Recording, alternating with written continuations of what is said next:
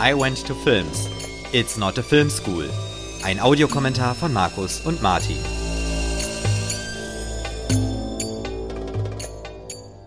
Herzlich willkommen zu einer neuen Ausgabe von I Went to Films. Wir sind ein Audiokommentar, äh, das heißt Markus und ich, wir schauen zusammen einen Film und besprechen den und äh, wer möchte, kann den auch parallel dazu schauen.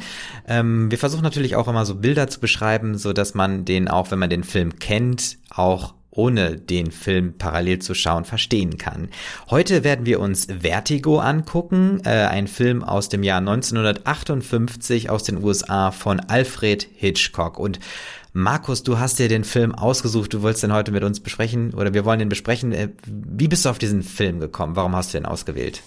Ja, da gab es tatsächlich mehrere Gründe. Zum einen, wenn man sich mal die Folgen anschaut, die wir bisher so aufgenommen haben, das war ja bisher in vielen Teilen eine Art Best-of durch große Regisseure. Ne? Wir hatten Ridley Scott, wir hatten Christopher Nolan, wir hatten Steven Spielberg, Sergio Leone, Kubrick und weiß der Himmel wen noch alles. Da dachte ich mir, in so einer Linie muss auch Alfred Hitchcock früher oder später auftauchen. Jetzt eher früher, würde ich sagen. Und warum ich gerade Vertigo genommen habe, ist, weil es meines Erachtens der beste Farbfilm ist von Hitchcock. Der zweitbeste überhaupt von ihm. Und weil er einfach ein wirklich, wirklich guter Film ist, was auch viele andere Leute so sehen. Ne? Ist Platz 77 in der mhm. Top 250 der IMDB. Er taucht in sehr vielen besten Listen auf. Ne? Die Seite Taste of Cinema, das ist eine Seite, die sehr viele Bestenlisten für Filme von Filmkritikern und Filmschaffenden zusammenstellt. Da ist er sehr häufig in vielen Listen auf vorderen Plätzen, haben wir im Vorfeld der Recherchen auch schon mal uns angeschaut. Und es ist einfach ein optisch ein sehr, sehr schöner Film. Das finde ich super, dass du das nochmal erwähnst. Da freue ich mich auch darauf, weil wir natürlich bei dem Film auch auf ein ganz bestimmtes Gestaltungsmerkmal der Kameraarbeit äh, blicken wollen. Da freue ich mich sehr darauf. Das sicherlich ähm, nur zufällig nach diesem Film benannt ist, meinst du? Äh, ja, wobei ich äh, habe da noch ein kleines Detail, was ich gleich nochmal mit einbringen werde, okay, was es denn da mit diesem besonderen Gestaltungsmerkmal auf sich hat. Äh, ich freue mich auf jeden Fall sehr darauf mhm. und äh, bin du den gespannt. Film vorher eigentlich?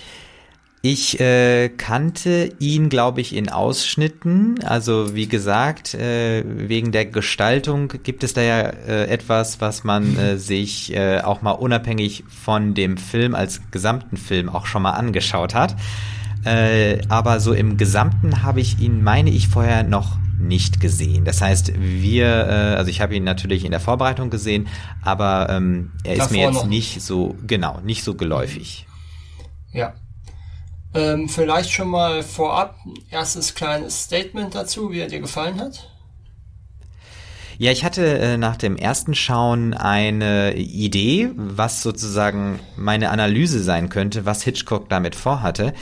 Ähm, ich möchte das gerne jetzt mit dir nochmal verifizieren. Also ich glaube, er macht dort eine gewisse Kritik an einer Sache, aber ich will noch nicht zu viel verraten. Ähm, das möchte ich jetzt äh, beim Gucken nochmal selber überprüfen, ob diese These, die ich da im Kopf habe, stimmt. Mhm. Und ich bin natürlich auch gespannt, was du dann dazu sagst und welche Meinung du über den Film hast. Ja, also ich finde, äh, kann ich auch noch mal vorab sagen, es ist eine unglaublich tragische Geschichte auch und yeah. Jimmy Stewarts Figur ist ja eine unglaublich tragische Figur. Ne, er ist ja, so ab jetzt glaube ich können wir auch spoilern, er ist ja immer machtlos und das einzige Mal, wo er das Heft des Handelns in die Hand nimmt selber und auch aktiv eingreifen kann, da wird er ja schon fast zum Bösewicht der Geschichte. Ja, ja, stimmt. Ich habe auch noch so eine Idee, äh, dass er zwischendurch seine Rolle auch immer wieder so ein bisschen ändert. Ähm, aber da würde ich sagen, das schauen wir uns direkt im Film ja. an. Ja, genau. Dann würde ich sagen, wir starten den Film wieder, wir zählen wieder runter. 3, 2, 1 auf Play. Wir sind, also ich bin bei 0,000. Ja, ich äh, bin auch am Anfang. Okay, dann 3, 2, 1, Play und das Universal-Logo. In schön alter Grafik Ja gut, ist ja das Universal Home Entertainment, glaube ich. Äh, MCA Company. Ja, genau, ja, das ist ja für das, das ist ja, jetzt kommt ja, das war ja original ein Paramount-Film. Ach, okay, genau, richtig. Mhm. Ja, also wir haben vergessen natürlich zu erwähnen, dass wir die DVD gucken. Stimmt, du hast recht, und auf Deutsch. Auf Deutsch, genau. Jetzt haben wir Vista Vision, Motion genau. Picture High Fidelity. Das ist aber wieder in Schwarz-Weiß gewesen, ne? Das Logo. Genau, ja. Das ist sowieso ein ganz großartiger Vorspann auch wieder. Oder so, jetzt haben wir den Namen von James Stewart erstmal. Der schon auch so eine sehr unheimliche Atmosphäre einführt. Kim Novak, unsere Hauptdarstellerin. Oder wie findest du den Vorspann? Ja, ich habe auch erst gedacht, das ist so äh, vorspannmäßig von den Bildern. Es hat so ein bisschen was von so einem James Bond Vorspann, ne? Mhm. Also so spannungsgeladen und jetzt, jetzt auch hier mit rot, der Färbung. Genau. genau. Und wir haben den Titel Vertigo, der aus dem Auge herauskommt. Und jetzt haben wir diese Kreisel. Genau. Also da haben wir eigentlich, das ist schön, ne? erst kommt der Titel und dann haben wir dieses visuelle Schwindelgefühl. Genau, genau. Ne? Dieses Schwindel. Ich habe erst äh, im ersten Moment gedacht, das ist so ein Yin und Yang Zeichen. Ach so, ja, nee, ja, also, ist, nee ich glaube, das soll es schon sein, was du gerade sagtest. Die, ja, der ähm, Schwindel, ne? Mhm. Ja. D'entre les Morts ist der Titel der, des Romans, auf dem der Film basiert. Also zwischen den Toten oder unter den Toten. Ah, deswegen hat man auch äh, im deutschen Titel den Zusatz aus dem Reich der Toten hinzugefügt, ne? Also genau. Äh, bei das der Wiederaufführung war das allerdings erst. Nee, andersrum. Der hieß im, der hieß bei der ursprünglichen Aufführung nur aus dem Reich der Toten und dann Ach so, bei genau. der Wiederaufführung ja. hat man dann Vertigo erst dazugepackt. Ah ja, ja. Interessant. Ja, es ist jetzt äh, ein sehr kunstvoller Vorspann, mhm. also mit, mit, mit viel Text. Das würde man, glaube ich, heute so auch nicht mehr machen. Ja, generell so eine Art von Vorspann, der komplett außerhalb des Films ist, nur mit visuellen Sachen, gibt es ja eigentlich sowieso bloß noch bei Bond im Prinzip. Mhm. Ja, ja, das stimmt. Und da wahrscheinlich auch nur, weil es da Tradition ist. Bernard Herrmann, der Haus- und Hofkomponist von Hitchcock. Ist das ein Deutscher? Äh, das ist eine gute Frage. Ob er mal Wir haben jetzt äh, sehr farbenspielige noch die Wirbel äh, gesehen und mhm. jetzt ähm, wir haben wir wieder das Auge. Auge. Genau. Und jetzt directed by Alfred Hitchcock. Also Herman ist in New York geboren, 1911. Ah, okay. Also ja, ja. Und jetzt schon wieder diese spannungsgeladene Musik. Äh, super, ja, mit den Streichern. Und ich muss da sagen, da habe ich die Assoziation bei diesem, äh, bei dieser Laufgeschichte über die Dächer. Ich habe irgendwie sofort an Matrix gedacht. Mhm. Mhm. Also diese, ne, diese Cops. Also ja. ist es ja nur ein Cop mit äh, Uniform und dann äh, John mhm. Ferguson als Inspektor hinterher. Ja, genau. Aber auch dieses Rennen über die Dächer. Mhm. San Francisco. Richtig, genau. Und dann aber auch zum Beispiel dieses Springen äh, an die, äh, an die, die, die, die, ähm, an, an das Dach. Ja. Jetzt rutscht ja der Kopf gleich ab. Genau. Ne, es ist gar nicht, nee, der, der Ferguson, genau. Ja. Der, hängt am, ab. richtig. Und jetzt sehen wir das allererste Mal, von insgesamt übrigens fünfmal im Film, den okay. Effekt. Da ja. haben wir den Vertigo-Effekt gerade gehabt. Genau. Das allererste Mal im Film und er kommt insgesamt fünfmal vor. Okay. Da war, haben wir nochmal die Perspektive gesehen, aber da war der Effekt nicht dabei. Genau. Das könnte damit zusammenhängen, dass äh, diese Vorgeschichte, wo dann jetzt der äh, Cop abstürzt, ja. Ähm, ja der Auslöser ist für seine Schwindelattacken. Mhm. Mhm. Also das sollte man vielleicht jetzt hier an der Stelle auch nochmal erwähnen, dass ja Vertigo äh, dieser lateinische Fachbegriff für Schwindel ist, ne? Genau. Und das soll sozusagen erklären, woher seine Akrophobie kommt, die wir jetzt zu Hause. Ist das eigentlich bei denen zu Hause? Leben die in der WG? John nee, Ferguson nee, und nee, Madeline? Nee, nee, er hat, nee, Madeline ist das ja nicht. Äh, aber nee. Äh, Mitch meine ich, Entschuldigung. Mitch, ja. Nee, nee, das ist Mitch Wohnung. Ach so, also wir sind jetzt in Mitch Wohnung und genau. äh, John ist äh, zu Besuch sozusagen. Genau, genau. Beziehungsweise hängt wahrscheinlich bei ihr rum, weil er sowieso nichts zu tun hat als Frührentner. Ach natürlich, er hat ja eine eigene Wohnung. Ich dachte immer, das ist irgendwie so seine äh, seine Detektivwohnung oder so. Nee, nee, nee, nee. Aber es ist sowieso ein bisschen komisch, äh, die beiden, äh, ja. die angeblich äh, gemeinsam studiert haben, aber sichtbaren Altersunterschied haben. Das stimmt. Und ähm, halt diese Vertrautheit bei den beiden, ne? Also das ist, das ist mir so von Anfang an irgendwie aufgefallen. Also die sind irgendwie mhm. äh, sehr, ähm, die sind sehr eng. Also irgendwie, ja, ja. Ja gut, äh, die sind ja auch quasi so ein ähm, immer kurz vorm Zusammenkommen gefühlt. Genau. Ja. Ja. 14, äh, kriegen wir eigentlich 14 die, Jahre liegen zwischen den beiden. Äh, zwischen den Schauspielern oder zwischen, zwischen den, Figuren? Zwischen den Schauspielern. Ja, zwischen den Figuren soll ja nicht so viel liegen, wenn die gemeinsam studiert haben. Na gut, kommt drauf an, äh, wer wann angefangen hat zu studieren. Ne? naja, später, ein später Lotter-Student, Jimmy Stewart. Äh, genau, und so eine Überfliegerin. Ja. Also weil, weil Mitch, äh, die Mitch Wood, die, die da ja gerade am Zeichenbrett hängt, ähm, die kommt mir schon so ein bisschen, also äh, ähm, leistungsstark, sag ich mal vor. Ne? Ich glaube, ja. die ähm, die ist ambitioniert. Während er hingegen ja so ein bisschen ein Stück weit ein Lappen ist. Ja, genau. Ja. Auch wenn es jetzt gerade ziemlich cool aussieht, wie er sich da mit dem Gehstock an der Wand angelehnt hat. Ja, jetzt geht es ja auch thematisch um die Schwindelanfälle. Mhm. Also dieser Dialog zwischen der Mitch und dem John Ferguson, die sind ja jetzt, um, um ihn, eigentlich ihn nur kennenzulernen, ne? Ja, halt um den äh, Zuschauern äh, zu erklären, was mit ihm los ist. Ne? Das haben wir jetzt gerade visuell ja. einmal gesehen und dann wird es jetzt nochmal erklärt genauer. Mhm. So, und jetzt äh, erklärt äh, Mitch John diesen Büstenhalter, den er da entdeckt hat. Mhm. Ich glaube, den hat sie sich als Modell dahingestellt für die Zeichnung, ne? Ja. Ist sie denn eigentlich äh, so eine Werbegrafikerin oder? Ähm das wird, glaube ich, nie genau erwähnt, was sie macht. Nee, ne? Aber wahrscheinlich, nicht, aber es ist naheliegend, sage ich mal, dass sie entweder sowas oder Modezeichnerin irgendwie sowas in der Ja, Richtung? das kann auch sein. Wir sehen ja gleich zwischendurch mal das, äh, und hinten an der Wand sehen wir ja auch so Skizzen von so mhm. äh, Kleidern irgendwie. Ja, ja, deswegen meine ich, ich glaube, das sieht mir eher so Richtung Modezeichnungen aus. Mhm.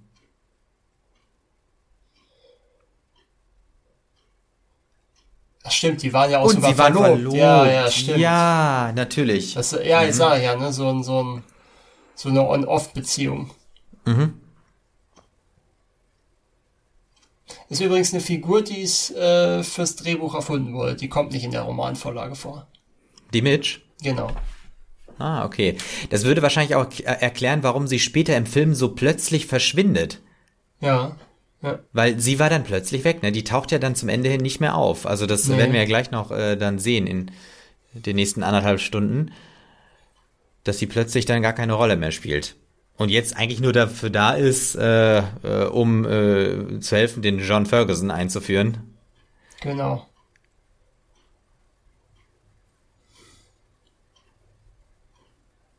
Man wird es nicht los. Ja.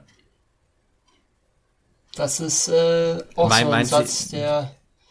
Ja, sie meint seine Krankheit, aber. Also die ähm, Akrophobie, ja. ja aber mhm. es ist natürlich auch so ein Satz, der sehr unheilsschwanger über der ganzen Story liegt, ne? Das kann man ja auch beziehen mhm. auf seine Beziehung zu Madeleine dann später. Ja. Ja. Das stimmt. Ja, in die Richtung geht auch so meine Idee für die Analyse. Das muss ich jetzt aber erstmal nochmal verifizieren. Mir fällt nur eine Sache ein jetzt, die proben ja jetzt äh, seine, seine Angstzustände, indem er jetzt auf den Hocker steigt. Mhm. Ähm, und wir haben ja bei, als wir das erste Mal die, den Vertigo als Effekt hatten, ähm, das war ja ähm, da, wo sozusagen der, der, die Initiation seiner Akrophobie entstanden ist. Und dort haben wir den Vertigo-Effekt nur einmal gesehen. Und später sehen wir ihn immer zweimal hintereinander. Also insgesamt sehen wir ihn den Effekt fünfmal, mhm. aber jetzt in der, ne, in der Vorgeschichte haben wir ihn nur einmal gesehen. Also ja. wahrscheinlich, um zu verdeutlichen, dass das der Auslöser-Moment war.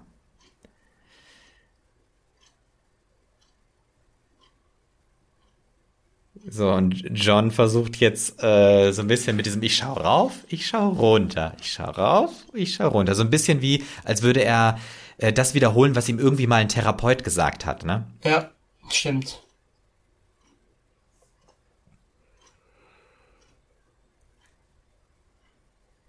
Oh, jetzt ja. steht er natürlich an einer sehr schlechten Stelle für das. Richtig, er hat aus dem Fenster gesehen und äh, jetzt fällt wird gleich ihm komisch mal in Ohnmacht. Und fällt in Ohnmacht, ja. Ja, und in diesem Moment ist natürlich äh, Mitch für ihn da und so, fängt ihn und das ist der Cameo von Alfred Hitchcock. Der da durchgeht? Das war, ja, ja klar. Er, das war er. Er tritt ja in jedem seiner Filme auf. Und, okay, äh, und, und der hatte da so ein, der hatte irgendwas in der Hand, ne? So, ein ja, so, ein, äh, so ein Horn es, oder so. Ja, so richtig, es gibt keinen Instrumentenkoffer, der so aussieht, in Wirklichkeit. Also da hat er sich auch irgendwie noch einen Gag mit erlaubt. Das ist ja gut. Sag mir mal, äh, wir hören ja diese deutsche Synchronisation ja. und wir treffen jetzt in dem Büro von dem Gavin Elster, der da diese Schiffswerft äh, mhm. leitet. Ähm, lernen wir ja jetzt erkennen. Und diese Synchronstimme, woher kennt man die? Moment, muss ich mal gerade nachschauen. Weil das ist auch eine sehr markante Stimme, die man äh, aus vielen Filmen kennt. Ich muss mal gucken. Also, Wolfgang Eichberger, aber ich glaube, das ist nicht die Originalsynchro. Ja. Warte mal, ich muss mal gucken ich kann ja mal in der Zwischenzeit ein bisschen äh, das Büro beschreiben. Also wir sind mhm. äh, ja jetzt quasi, das treffen ja zwei alte Studienfreunde aufeinander und jetzt im Moment bringen sie sich erstmal auf den aktuellen Stand. Und während der Gavin Elster, der okay. dem Sch die Schiffswerk gehört, ne, ähm, am Schreibtisch sitzt, schaut sich John Ferguson um. Also es so. ist äh, diese, der Synchronsprecher von, von Gavin Elstner ist äh, Norbert Langer, den man auch vor allem kennt als Burt Reynolds oder Tom Selleck. Ja, das sind, glaube ich, okay. die beiden bekanntesten Schauspieler. Ja. Also er hat auch Tom Selleck in Magnum schon gesprochen. Ja, also ich denke, ja, Burt Reynolds und Tom Selleck sind auch die beiden, die er am häufigsten gesprochen hat. Ja. Jetzt kommt die Frage. Warum ist John bei Gavin? Und jetzt bekommt er diesen mysteriösen Auftrag. Ja, jetzt kommt, jetzt wird ja auch gleich schon diese komische Spukgeschichte da eingeführt, die ja nur, äh, wie wir ja dann später erfahren, ein Riesenschwindel ist, bei der ich mir auch nie sicher bin, wofür die eigentlich eingeführt wird. Also nicht von Hitchcock, sondern äh, von den beiden. Ne? Soll das dienen, soll das den Fall für ihn interessanter machen? Soll ihn das ablenken und verwirren? Ich bin, oder sind die einfach exzentrisch? Ich bin mir nicht sicher. Ja, äh, das weiß ich auch nicht. Ja, ich glaube, es soll ihn tatsächlich so ein bisschen ablenken. Ködern? Nee, ködern nicht. Er ist ja eigentlich ein sehr, sehr straighter Typ, der an sowas nicht glaubt. Er lehnt das ja eigentlich sofort ab. Also eigentlich ist das ja eigentlich genau die falsche Variante, aber ich glaube, es soll ihn irgendwie verwirren. Dadurch, dass sie es ja genau dann in diese Richtung lenken. Ah. Hm, ja, ich meine, er bleibt ja auch im Prinzip dann bei seiner, bei seinem Auftrag, nachdem er die Frau auch kennengelernt hat. Ja, gut, da bleibt er ja sowieso dann bei ihr. ja, ja, genau, richtig. Weil ich glaube, das ist auch mit das Thema, was Hitchcock hier ähm, eigentlich, äh, ich meine, gut, natürlich Liebe und so weiter. Das ist auch ein Riesenbüro hier. Büro-Konferenzraum. Ja, mit ganz vielen Bildern an der Wand und ja. Holzvertäfelung. Ja. Ein schönes Schiffsmodell da. Und schau mal jetzt. Ja? Jetzt haben sie die Rollen getauscht. Ja. Jetzt äh, sitzt John und ja. der Gavin, der steht. Also mhm. hat er jetzt, also Gavin hat jetzt wahrscheinlich die, ähm, den Moment erreicht, wo er die, wo er ihn umdreht, also wo er sozusagen ihm sagt, was, was zu tun ist. Also jetzt gewinnt er ihn langsam. Ja. Ja, obwohl er schaut noch so ein bisschen skeptisch und schaut auch ihn nicht an in dem Moment.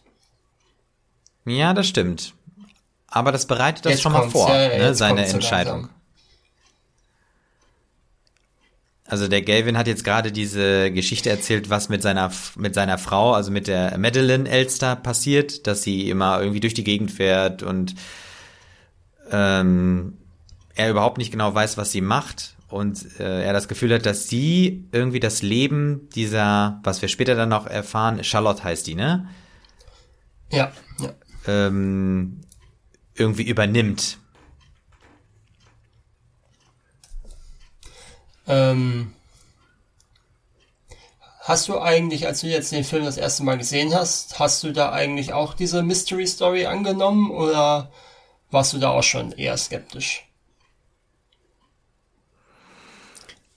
Ähm, ich hätte, nee, ich hab, ich hätte dem Film beides zugetraut irgendwie. Also ich meine, das mhm. wäre für die Zeit, glaube ich, nicht ganz so mh, hm, naheliegend, würde ich jetzt mal meinen. Aber ja, ich weiß nicht, für mich war das schon ein Wendepunkt. Mhm. Am Ende. Als man dann er, er, erfährt, äh, was passiert. Das ist auch so, wir haben jetzt wieder jetzt sind wir genau, optisch was ganz großartiges dieses Restaurant. Ja, dieses Restaurant, das müssen wir mal kurz beschreiben. Wir haben knallrote Wände. Äh, es ist voll mhm. besetzt mit Leuten in Kleidern, Kostümen und Anzügen oder nee, Smokings eigentlich ja. eher. Es ist wirklich, es soll fein sein.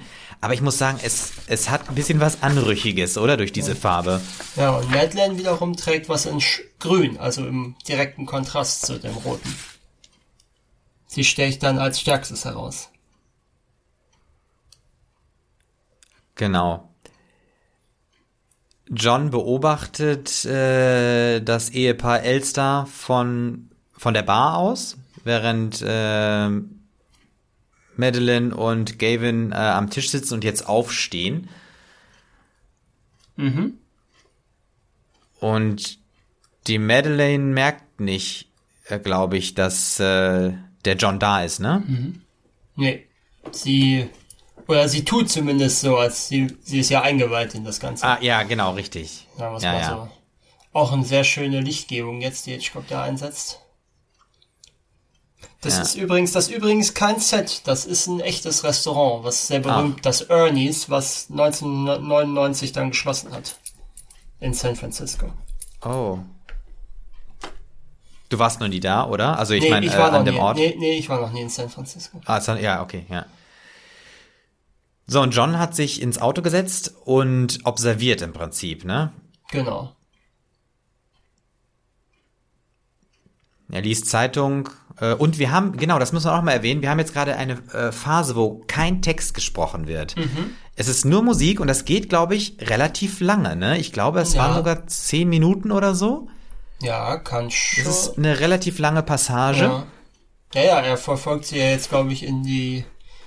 Fährt sie jetzt schon ins Museum? Ich bin mir jetzt nicht ganz sicher. Oder, weiß ich nee, jetzt auch halt auswendig nicht. Oder fahren sie erst zum Blumenladen?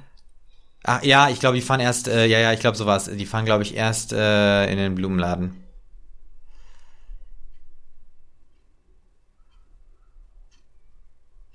Also ganz geheuer ist es ihm nicht, ne? Nee. Und ich finde diese, diese Verfolgung oder diese Observation, die ist, ich finde die so auffällig irgendwie, oder? Ja, also er ist gut. relativ dicht dran und so viel Verkehr, na, wobei ein bisschen Verkehr ist. Boah, ja, doch, ist schon Verkehr. Wenig ist das ja. nicht, ne? Nee, das ja, stimmt. Nein, nein. Ich weiß gar nicht, der Film ist ja, spielt ja wahrscheinlich auch in der Gegend, in der Zeit, in der er gedreht wurde. So wenig ist das nicht, Ende der 50er in der Großstadt. Ja. Jetzt wird's dann Aber eher, jetzt zum Beispiel, ja genau, wenn die in diese Gasse einbiegen äh, und er einfach ein paar Meter hinter ihr anhält, sie geht scheinbar durch den Hintereingang in dieses Geschäft rein. Also wir wissen noch nicht, wo sie reingeht, das äh, sehen wir jetzt noch nicht. Deswegen steigt John auch aus und geht hinterher.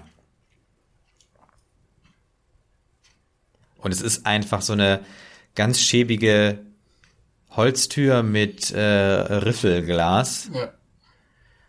Und der macht sie auf und geht rein.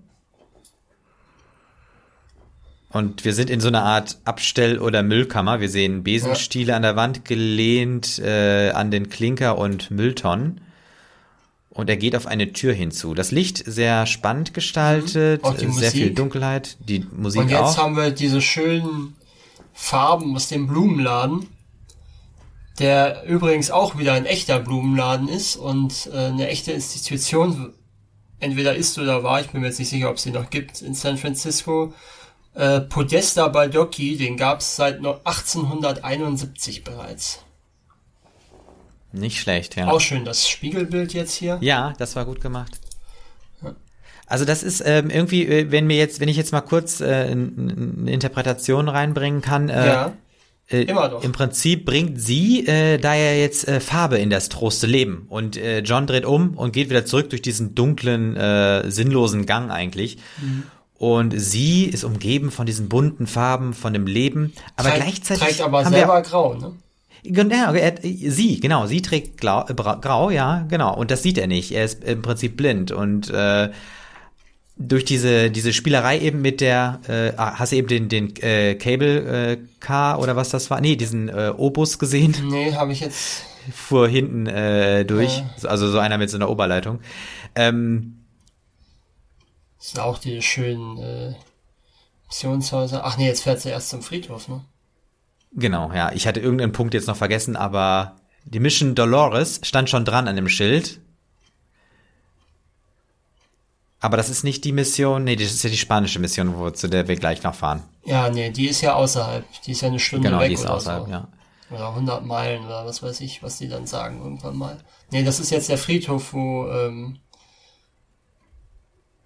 ja, aber wichtig, wir müssen uns diese Bilder hier nochmal ganz genau angucken, weil die wiederholen sich dann später nochmal wenn wir dann wirklich ins San Juan Bautista Genau, richtig. Sind. Also dieser hm. Blick, ne? Äh, wir gucken jetzt in diesen, was, das ist das eigentlich eine Kirche? Äh, soll wahrscheinlich sein, ne? Ja, wird die Friedhofskirche oder Kapelle, sein, ne? Oder Friedhofskapelle, genau. Ja. Und wir gucken quasi den Gang runter und John läuft ihr hinterher. Sie verschwand hinten rechts äh, durch die Tür nach draußen in den Friedhof, auf, äh, aufs Friedhofsgelände. Ach genau, was ich vorhin noch sagen wollte, das war, wir haben sie ja im Blumenladen in einem Spiegel gesehen mhm. und das sollte schon mal anzeigen, dass es hier, äh, sag ich mal, mit der Perspektive zu einer Verzerrung mhm. kommt. Also ne, diese und, und Traumwelt hat ein Problem. Doppelgänger. Ja, das ist auch gut. Ja, ja, genau. Ja, äh, sehr guter Hinweis. Jetzt, mhm. wo wir hier auf dem Friedhof sind, ich weiß nicht, ob das Absicht ist oder ob das durch die Lichtverhältnisse beim draußen drehen kommt, aber es hat so ein bisschen was von einem Weichzeichner jetzt drüber, ne? Stimmt, das ist mir auch aufgefallen. Also, als ob die Linse beschlagen wäre, ne? Ja. Ich vermute mal, er wollte, also Hitchcock wollte da so ein bisschen Traumsequenz draus machen. Mhm. Schön also ein bisschen dieses Nebulose. Äh, schön auch, wie jetzt gerade die Sonne sich auf der Krawattennadel einmal ja, gespiegelt stimmt. hat. Ja, ja, richtig. Es hat einmal kurz aufgeblitzt. Und jetzt steht sie da einfach nur, steht sie denn da überhaupt vor einem Grab? Ja, doch, doch sie steht, steht sie ja vor ihrem Großmuttergrab.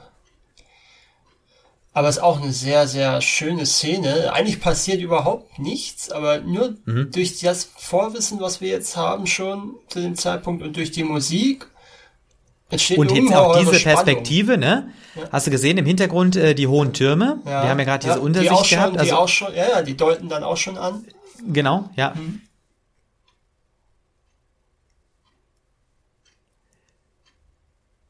Und immer noch kein äh, Dialog, kein nee. Text. Nee. Madeline hält kurz inne und geht dann aber weiter mit dem Blumenstrauß in der Hand. Und jetzt will natürlich John wissen, vor welchem Grabstein stand sie und er schaut sich das an. Ja.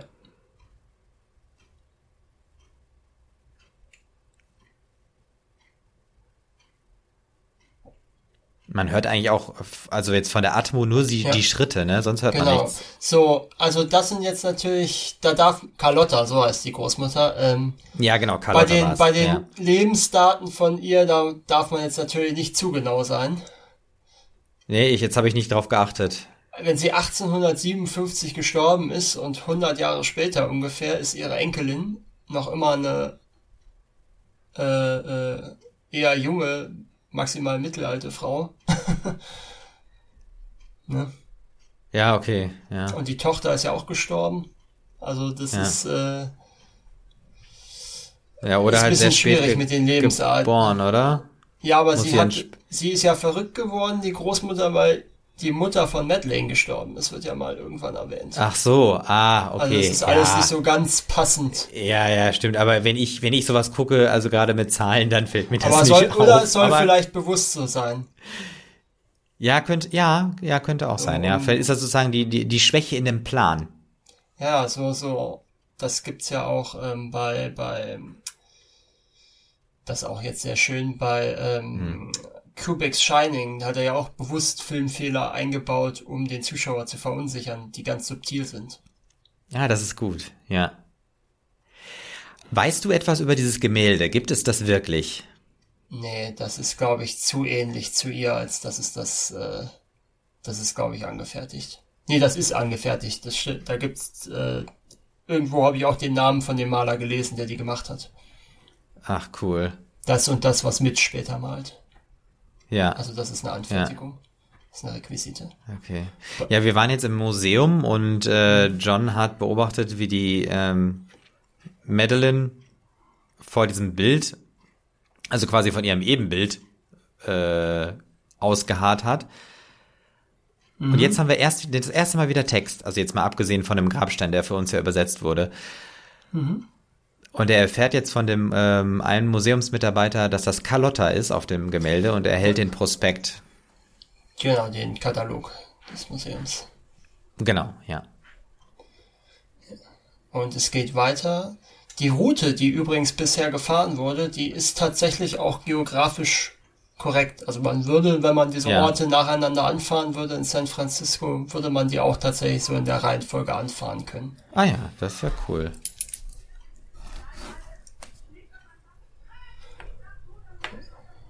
So, also jetzt auch mal kurz erwähnt, also sehr coole Autos, ne, mhm. die da fahren. Ja. Das sind halt so diese schönen klassischen alten Straßenkräuter. Ja, das äh, McKittrick Hotel, zumindest das, was wir jetzt von außen sehen, ist die damals schon verlassene Portman Mansion. Und die wurde tatsächlich noch um ein Jahr nach den Dreharbeiten auch abgerissen. Oh, ja. Sieht aber auch schön, also schön alt und schön verlassen aus und so. Ja, und auch gruselig, ne? Also man, runtergekommen, äh, genau, genau. Ja. Also es ist schon, äh, ein Jahr später macht Hitchcock, oder zwei Jahre später dreht er ja Psycho, wo ja auch dann ein Haus eine ganz äh, markante Rolle spielt im optischen. Also ich glaube, da hat er sich schon ähnliche Gedanken gehabt. Ja. Also es wirkt auch so ein bisschen mit diesem äh, Gitter, also mit diesem Gitterzaun davor, so ein bisschen wie selber Friedhof, ne? Also dieses mhm. Anwesen, also sehr, sehr, also schön ist es nicht. Und jetzt auch gerade, wenn er reinkommt, ne? Man merkt ja auch, dass die Musik so komisch wird. Mhm. Und alles total Scheinbar. schwer und düster, ne? Dunklen Holz, ja, in Mahagoni ja. oder was das ist. Genau die, die, die Rezeptionistin, die plötzlich äh, auftaucht. Hinterm Tresen auftaucht, ja. Die Madeline aber nicht reinkommen hat sehen. Wo ja auch nochmal dieser, dieses, dieses äh, Irrlicht da geworfen wird. Mhm. Ja, schwarze Lampenschirm ist auch richtig schwer. Ja. Und jetzt ähm, will sich die Rezeptionistin ja dagegen wehren, Auskunft zu geben. Und äh, John zeigt aber seine Marke nämlich an. Ja. Also die behält man scheinbar, wenn man äh, auch verrentet oder in Vorruhestand geht. Ich glaube, da, ich glaube, die darf man behalten als Erinnerung. Da wird dann aber ein ähm, Zeichen, also zumindest heute ist es so, das ist ja dann heute auch ein Ausweis, ähm, wo dann irgendwie was draufgeklebt wird, dass es ungültig ist. Aber ah, wenn man okay. das dann richtig hält, entsprechend und das zudeckt. Also, ja.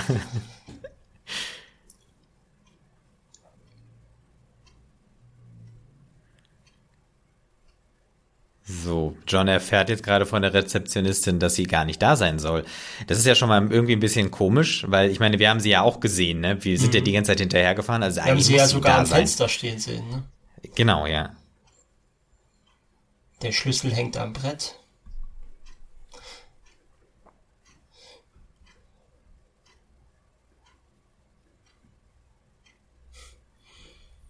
Ist auch schön, wie sie, äh, äh, wie die Rezeptionistin äh, so entsetzt ist über diese, also das geht doch nicht, Dis Diskretion steht bei unseren Gästen an oberster Stelle so ungefähr, ne? Und ich finde das töricht, dass sie jetzt von mir verlangen, dass ich nachsehe, ob sie zu Hause ist. Ja gut, wenn sie davon ausgeht, dass sie nicht da ist. Ich fand, das war auch ganz cool. Ähm, während sie oben nachschaut, hat John so verträumt durch die Gegend geguckt und wir haben nur dieses eine Bild von diesem komischen Kronleuchter gesehen. Mhm. Und dann ruft sie ihn, ja kommen Sie, wollen Sie sich selber äh, nicht ein Bild davon machen? Das Zimmer ist leer. Auch schön gerade der abgewetzte Teppichboden, den man im Flur gesehen hat. Ja. Das Auto ist weg.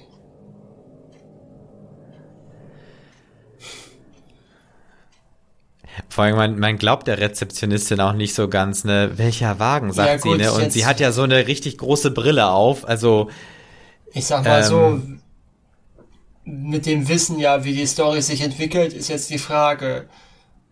Ob sie eingeweiht ist, ist, oder? Ist sie eingeweiht und Teil des Plans, ne? Hm. Wäre ja naheliegend eigentlich. Sonst macht es ja eigentlich alles gar keinen Sinn. Das stimmt. Ja, wir haben jetzt ungefähr eine halbe Stunde um und äh, John kommt zurück. Zu Mitch. Zu Mitch in die Wohnung. Also ich muss ganz ehrlich sagen, ich habe echt gedacht, er ist ihr Untermieter, weil wir kennen äh, Johns Wohnung ja immer noch nicht, ne? Nee, nee, die, da, die sehen wir ja, glaube ich, auch das erste Mal, wo er dann Madeleine reinbringt, wenn sie Ach so, nachdem sie versucht da rein ja. ins Wasser springt. Stimmt. Gut, er benimmt sich natürlich auch ein bisschen so, als wäre er zu Hause, weil er sich gleich als ja, erstes ja. mal einen Drink macht. Richtig. Aber fällt dir mal auf, was die für eine abgefahrene Wohnung hat ja, mit diesen ist, Fenstern? Ja, also sie muss schon sehr erfolgreiche Modezeichnerin sein. Ja. Jedenfalls jetzt äh, erfährt äh, John von Mitch, dass äh, sie jemanden kennt, der ihm weiterhelfen kann. Diesen, mhm. ähm, was war es, Buchhändler? Genau zu dem wir jetzt gleich fahren.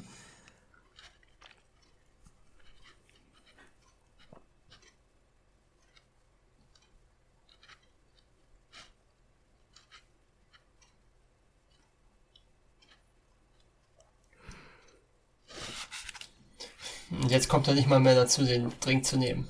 Mhm. Ah, hier müssen wir gleich mal aufs Licht achten. Äh, ja. Das war nämlich interessant gemacht. Okay. Die schöne Carlotta. Das ist so ein richtig alter äh, Buchhändler, ne? Mhm. Also wo man denkt, ja, äh, der kennt sich aus, den mhm. und dann erzählt er auch mit dieser, äh, dieser mich, schweren alten Stimme. Erinnert mich ein bisschen so an die, ähm, die neuen Pforten von Polanski. Die wen? Die neuen Pforten von Polanski. Gibt's da auch so einen Charakter? Der spielt komplett in ähm, ein Buchantiquariat-Business. Mhm. Da geht's um Bücher, die den Teufel oder die das Tor zur Hölle öffnen können, theoretisch. Ah, okay. Mit ja. Johnny Depp. Ist auch sehr gut. Ja. Ja, jetzt kriegen wir im Prinzip die Infos zur Carlotta und der Geschichte. Genau. Und jetzt erfahren wir auch, dass sie ja, äh, also wie sie geworden ist, wie sie war, ne? Also irgendwie erst total genau. jung und ambitioniert und dann verliebt und dann äh, äh, gekränkt, verletzt, verlassen und dann wurde sie ja irgendwann zur Verrückten. Ne? Das ist ja so ganz grob jetzt zusammengefasst die Geschichte von der Carlotta, die der Buchhändler jetzt gerade erklärt. Mhm. So, und jetzt achte mal auf das Licht. Ich meine, es passiert jetzt schon. Wir gucken jetzt ja gerade Richtung Straße. Die Kamera fährt äh, leicht nach vorne äh, und verfolgt im Prinzip ähm, die Mitch, die wir von hinten sehen. Und jetzt bleibt die Kamera wieder stehen, während der ähm, Bibliothekar mhm. weiter oder der Buchhändler weiter erzählt. Ja. Und jetzt wird es allmählich dunkler. Ganz, ganz langsam.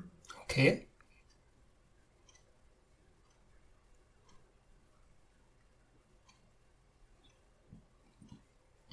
Also man merkt es fast gar nicht. Ich glaube, ja. das ist, also ich hoffe, es ist jetzt diese Einstellung auch.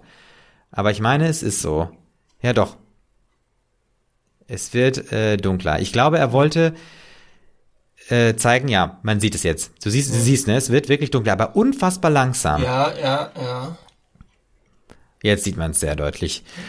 Und ich glaube, Hitchcock wollte damit die Nacht einleiten, weil gleich, wenn wir draußen sind, äh, dann sehen wir, wie er innen das Licht anmacht. Jetzt verabschieden die beiden sich. Ja. Genau bedanken sich und jetzt guck mal, jetzt sehen wir das Geschäft von außen und er macht drinnen gleich das Licht an. Ja. Zack. Sehr schön. Richtig. Und jetzt ist es jetzt, jetzt gleich, wenn wir die Straße sehen oder auf der Straße sind, also wir sehen ja jetzt noch nicht, wie das Wetter ist, aber jetzt überblende und es ist dunkel. Genau. Interessant, ne? Ja. Warum äh, hat er das gemacht? Na, ich denke, dadurch, dass es immer dunkler wird, das passt ja auch dazu, dass diese Geschichte auch immer düsterer wird. Von, von ah, okay, der Buchhändler ja, erzählt, ja. ne? Ja.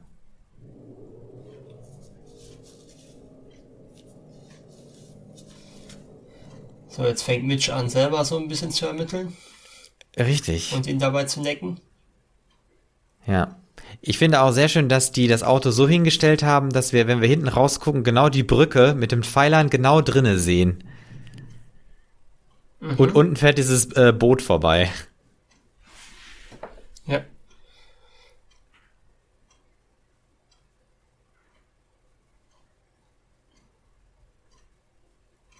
Jetzt, jetzt okay, erwähnt sie, sie, dass sie das, ja, jetzt erwähnt sie auch, dass sie sich das Porträt ansieht und sie malt es ja später mit ihrem Gesicht.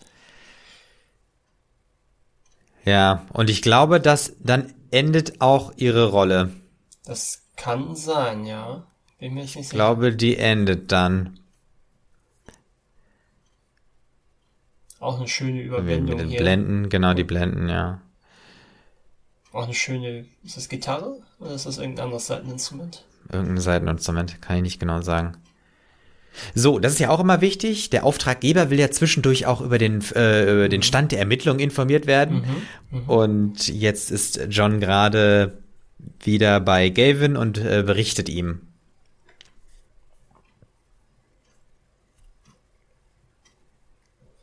Und jetzt gibt's quasi den nächsten Hinweis eigentlich, ne? Also natürlich äh, gezielt von Gavin, äh, und zwar mit den Schmuckstücken. Ja. Die ja dann tatsächlich später, ähm, später dann die Wahrheit Das- enthüllen. Ja, genau. Ähm, ja. Kurz vor dem Finale. Ja. Ja. ja.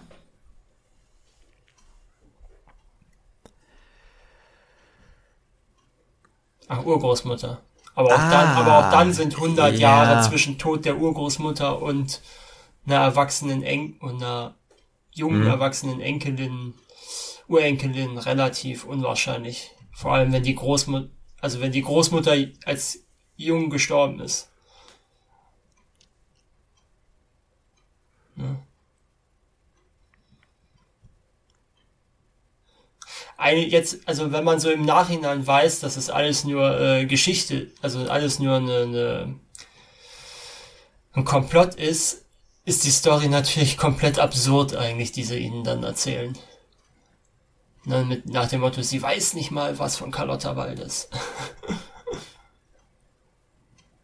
Oder? Äh, Ja, aber sie spielt ja genau so, ne? Sie, Ja, ja, sie, sie, ja, ja, als ob sie nicht wüsste, dass sie da äh, in, in die äh, auf, auf den Friedhof gegangen ist oder dass sie äh, das Bild sich anguckt und so weiter. Ja, ja, ja, aber so, so im Nachhinein finde ich, ist das schon so. Die gehen schon, die setzen schon, pokern schon sehr hoch damit, mit der Story. Also, äh, Mhm. die könnte man auch ein bisschen äh, subtiler immer noch machen. Also, sie setzen auch sehr viel aufs Spiel, ne? dass er irgendwann sagt, nee, das glaube ich nicht. Und skeptisch wird. So, wir sind wieder zurück am Museum. Ja.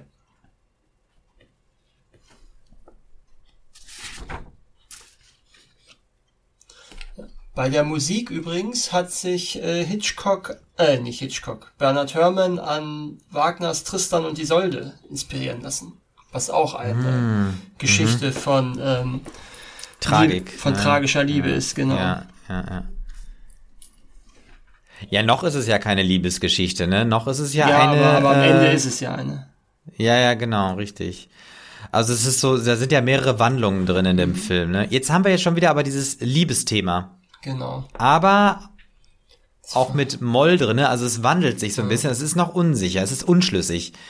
Das finde ich äh, eine sehr schöne äh, Einstellung, diese Ja. Fahrt an der Küste lang, weil man unten die Brandung sieht Ja. und oben auf der Straße die beiden Autos mit äh, einigen Metern Sicherheitsabstand fahren.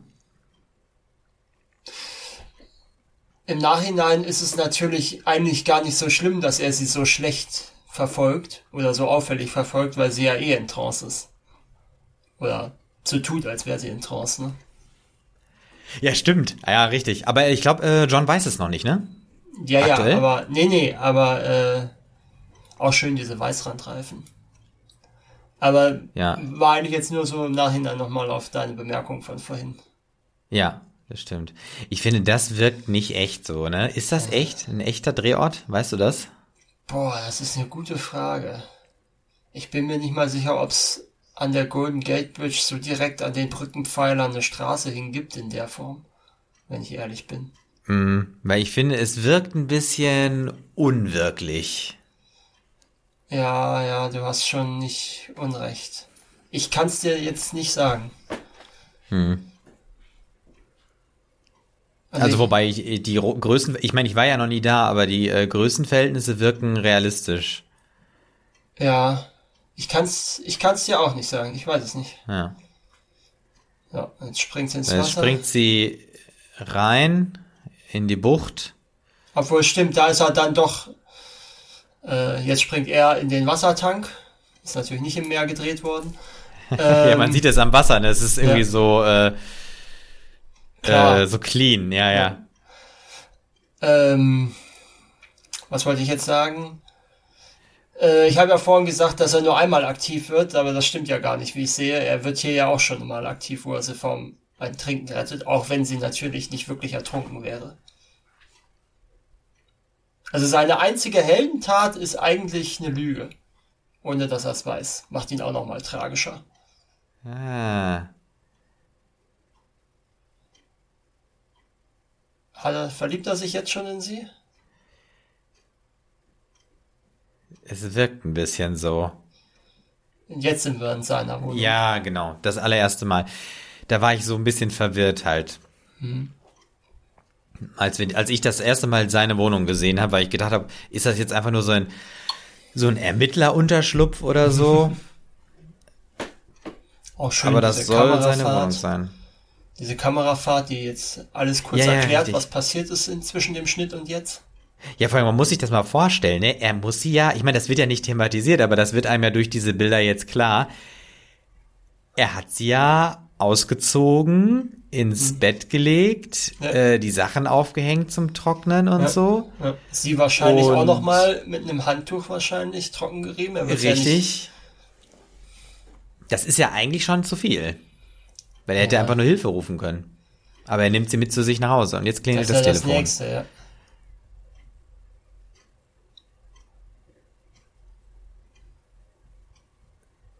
So, wir hören, wir wissen nicht, wer anruft, aber wir hören nur, äh, dass er sagt, nein, nein, alles in Ordnung, ich rufe nachher zurück. Also wahrscheinlich wird es der äh, Gavin gewesen sein. Ja. Weil Oder wir Frau sollen ja, denken. Ja, die Frau ist ja auch nicht zurückgekommen. Hm, deswegen ruft er ja an. Mhm, ja, stimmt. So, er lässt sie jetzt alleine, damit sie sich was anziehen kann.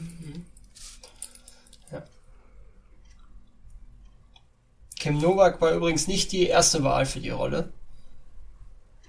Da gab es andere, nämlich äh, Vera Miles, die dann später im Psycho mitgespielt hat. Die ist dann aber kurz vor Drehbeginn schwanger geworden, was äh, Alfred Hitchcock als eine unglaubliche Frechheit empfand. Und ja. äh, Lana Turner, die auch äh, ursprünglich gecastet werden sollte, die aber äh, um mal Alfred Hitchcock zu zitieren, too much loot wollte. Mhm. Also zu viel Kohle wollte. Okay, Und ist deswegen, das umgangssprachlich Loot? Ja, genau. Also Beute. Aber Madeline, nee, ja doch, Madeline hat ja jetzt gerade äh, gefragt, wo ist sie denn? Also ja. sie spielt ja jetzt gerade. Ja dass sie nicht weiß. Und wir als Zuschauer denken ja auch, dass sie scheinbar nichts, sich an nichts erinnern kann. Wir sind ja auch eigentlich auf dem Wissensstand von John auch und äh, sind genauso auf alle Infos angewiesen. Das ist ja wichtig, also dieses Hinlegen der Kissen. Ja. Und sie setzt sich ans Feuer, damit sie sich wärmen kann. Und jetzt bietet er ihr noch einen Kaffee an.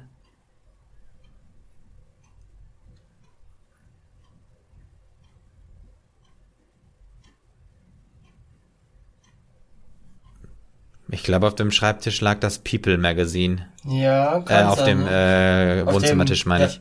Ja. Das ist eigentlich ein sehr schönes Feuer. Mhm. beleuchtet sie People? auch sehr gut. Ja, ja, sieht ja. nach People aus, ja, hast recht. Ja. Und um das von vorhin noch zu beenden, ähm, Audrey Hepburn hat wohl auch Interesse gehabt, diese Rolle zu spielen, ist dann aber aus irgendeinem Grund nicht berücksichtigt worden. Mhm. Wäre auch interessant. Also ich mag ja Audrey Hepburn sehr. Wäre auch interessant gewesen. Ich glaube, sie hätte die Rolle wahrscheinlich dann ein bisschen anders angelegt. Ja.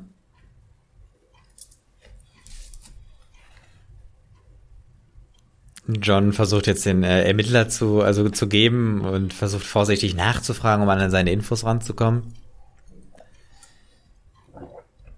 Ja gut, das sollte man ja so oder so tun, wenn jemand bewusstlos gewesen ist, ne? Solche Fragen stellen. Ja, aber ich glaube, so der normale ja, Mensch ja. würde ja einfach nur gucken, dass es ihr gut geht und dann, dass sie irgendwie nach Hause kommt, ne? Und er bohrt halt nach und fragt und fragt und fragt. Ja, ja, aber ich meine, sie wäre ja ertrunken fast, ne? Da äh, muss ja, man ja genau. trotzdem gucken, ob es da irgendwelche Schäden gibt. Ja. Das machen ja, also ist jetzt die Frage, ob er das so machen würde oder ob das ein Arzt machen würde oder allgemeinere Fragen stellen würde, aber. Mhm. Jetzt dreht sie den Spieß um. Mhm. Auch wieder rot-grün, ne? Stimmt, du hast recht. Nur jetzt an, Ach ja, hm. er hat grün und äh, sein Vorhang war äh, rot. Und ihr Bademantel, ja. Äh, ja, Morgenmantel. Äh, morgen, ja.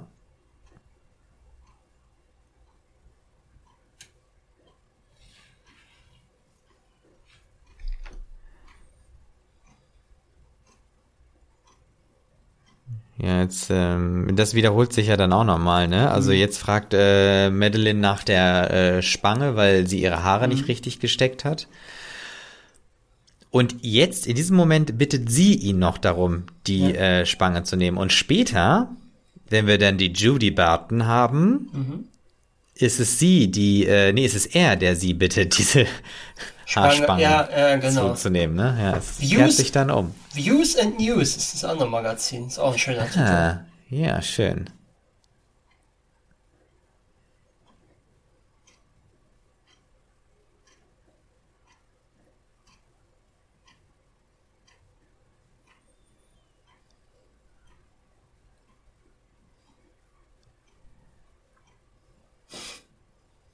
Jetzt haben sie sich erst äh, mit Namen vorgestellt. Mhm.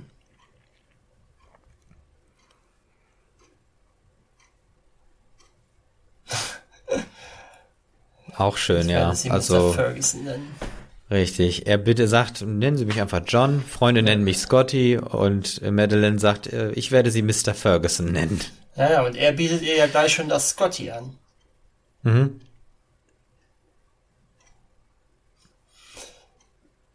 Was machen sie so? Ich wandere so durch die Gegend. Das ist irgendwie auch nicht sehr vertrauenserregend.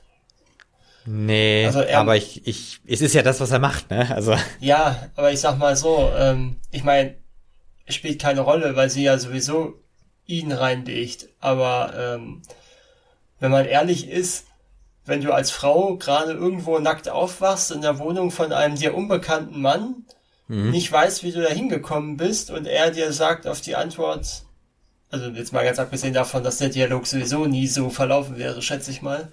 Mhm. Ähm, da würde ich nicht unbedingt antworten, oh, ich wandere so herum. ist nicht vertrauenserweckend. Das stimmt, aber das, das, das, das, das beschreibt ihn ja nochmal in seiner Junggesellenwelt so ein bisschen, ne? Also mhm. dieses, äh, ja, ich habe eigentlich nichts zu tun, ich habe keine Verantwortung jetzt irgendwie für Frau und Familie und so und. Kein Job. Kein Job, genau. Ich meine, hat er erklärt, dass er äh, äh, pensionierter Cop ist? Nee, ne? Nee. Ich glaube, hat er nicht erklärt. Nee, nee.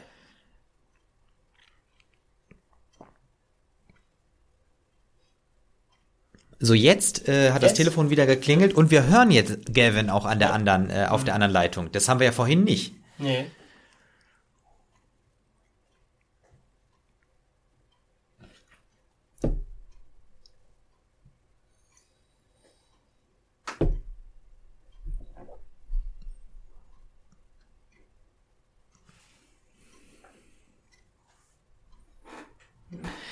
Ja, das jetzt, ist jetzt die wichtige Info, die wir kriegen, ne, genau, über Telefon. Also Parallelisierung.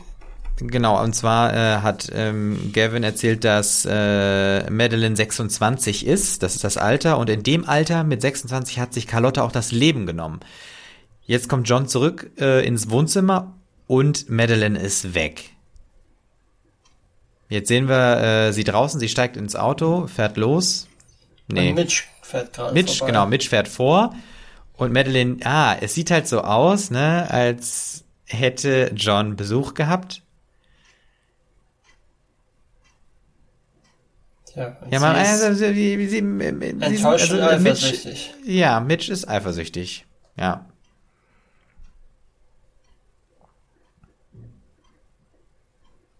Sie wollte scheinbar zu ihm fahren, oder?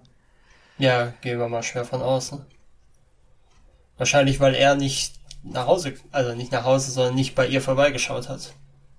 Am Abend. War das die Abmachung? Wollte er eigentlich bei Nein, Mitch aber vorbei? ich schätze, ich, ich interpretiere mal deren Beziehung so, dass er immer, solange er nichts zu tun hat, bei ihr rumhängt.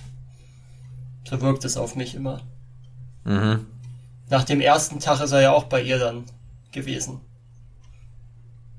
wo ja. sie dann zum Buchhändler gelatscht sind.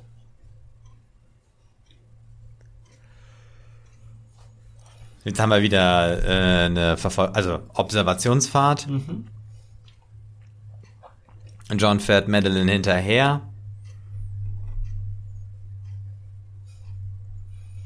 Ich finde, man sieht schon, dass er sehr angestrengt guckt beim Autofahren, weil das, mhm. glaube ich, sehr schwer zu Schauspielern ist, weil das ist ja äh, Studio gedreht, ne? Ja. ja. Der ist ja nicht wirklich gefahren. Und ich finde, ja. man sieht das dann schon, dass das total schwer ist, in so nichts reinzugucken und irgendwas zu fixieren und so zu tun, als ja, würde man auf eine Straße gucken. Ne? Ich finde ja, das Lenken ist da immer viel schlimmer, weil die lenken immer, gut, bei den alten Autos ohne Servolenkung und was weiß ich, mag das noch eher ja. sein, aber ich finde immer, dieses Lenken sieht äh, die sehen immer aus, als ob sie Schlangenlinien fahren.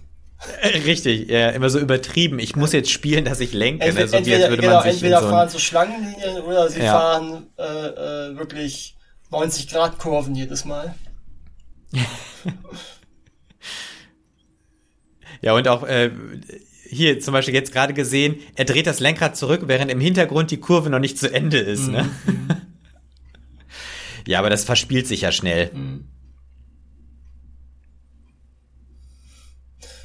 Ja. Jetzt kommt sie wieder zu ihm. Ja, es war auch ein bisschen seltsam. Ne? Wir haben ja, ich habe jetzt auch als Zuschauer gedacht, so, wo fährt die eigentlich hin? Und dann bin ich etwas verwundert. Hä, warum fährt sie denn zurück zu seinem Haus, also zu seiner Wohnung? Aber klar, es gehört natürlich auch zum Plan.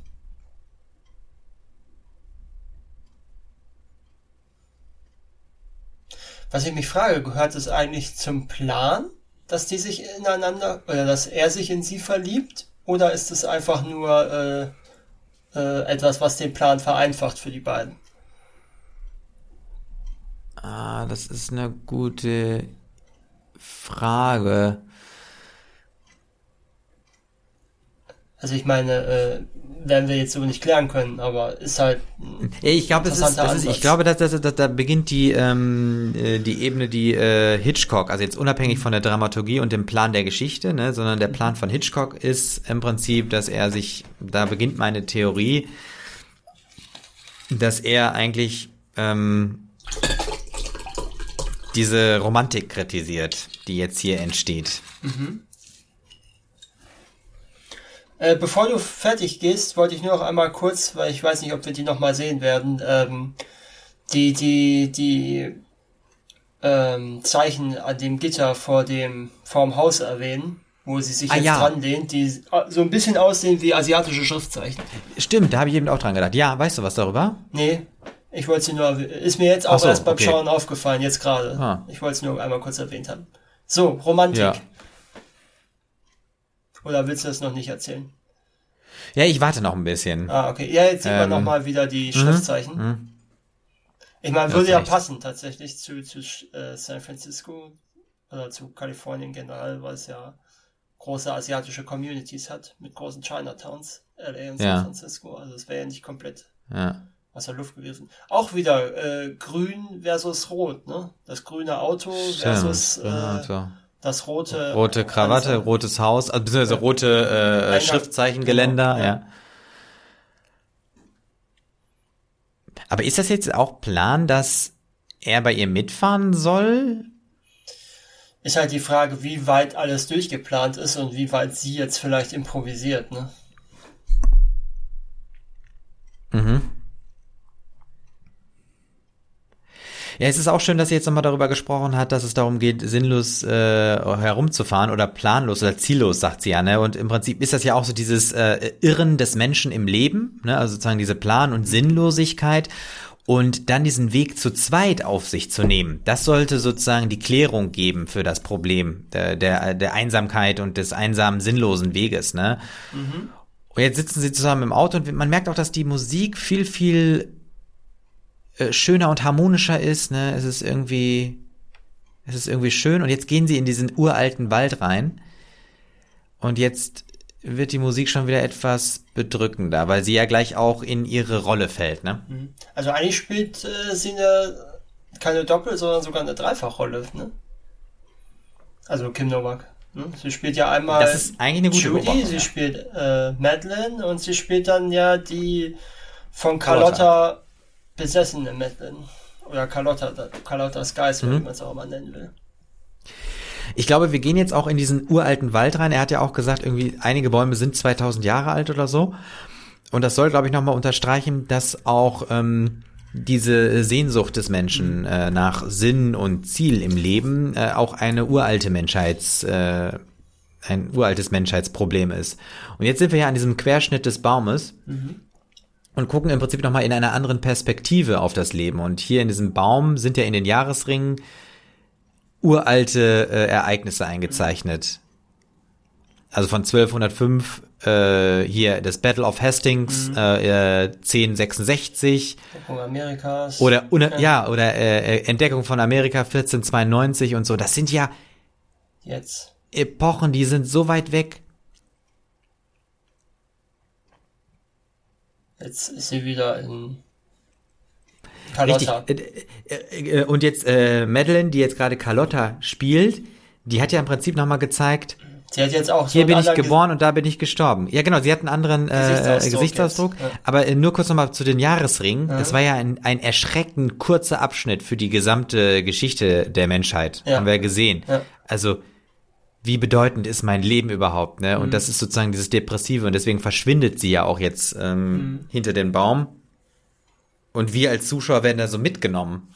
Ja, ja, es ist noch, es ist ja einem noch immer nicht klar, wenn man den Film zum ersten Mal sieht, dass das alles nur äh, Taschenspielertricks sind.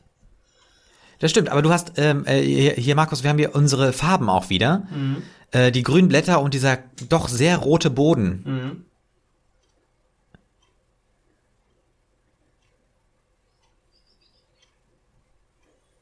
Während sie wiederum ganz farblose Kleidung wieder hat.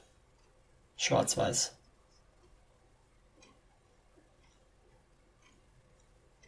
Hm.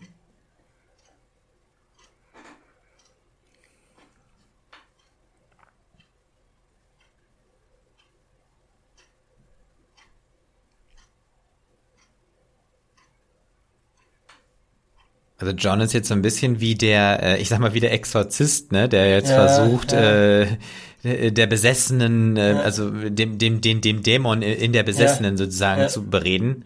Oder äh, Psychologe, der Konfrontationstherapie macht. Oder so, genau. Was wiederum ja eigentlich auch ein Thema für ihn wäre, ne? Konfrontationstherapie für seine Akrophobie. Mhm.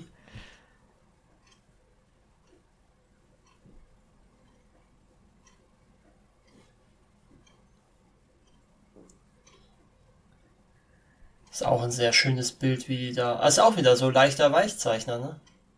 Ja, ja. Und das ist auch Nebel da hinten, ne? Siehst ja. du das? Dass mhm. da so ein bisschen Nebel aufzieht?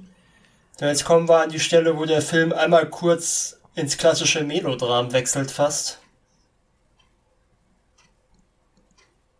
Wenn sie sich jetzt das erste Mal küssen. Ja, richtig. Ja, da würde ich auch noch mal sagen, das ist, also ich, ich das, man, man kann schon froh sein, dass sich der Filmkuss etwas weiterentwickelt hat, äh, weil das doch ähm, ich, etwas komisch aussieht, sag ich mal, ne? Ja.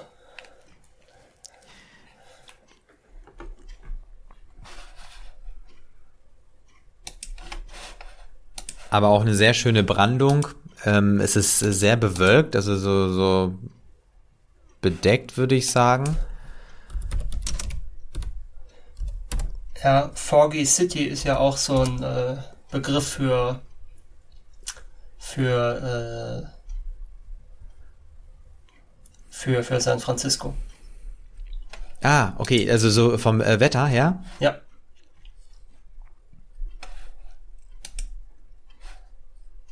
Ja, ist halt kein Kontinentalklima, mhm. ne? Mhm.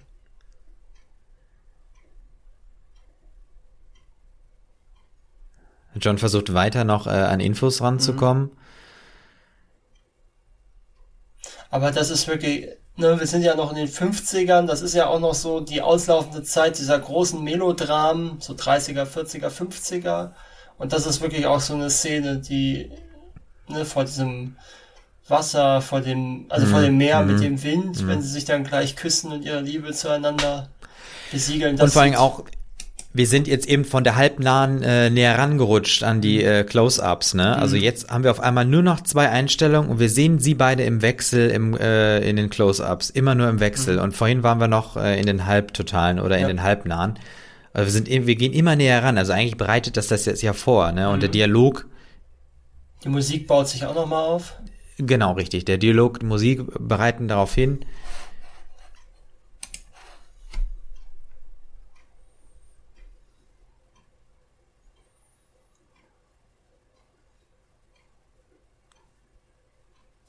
Es hat ein bisschen was, also eigentlich äh, müsste er sie in Hypnose versetzen, ne? Für seine Fragen.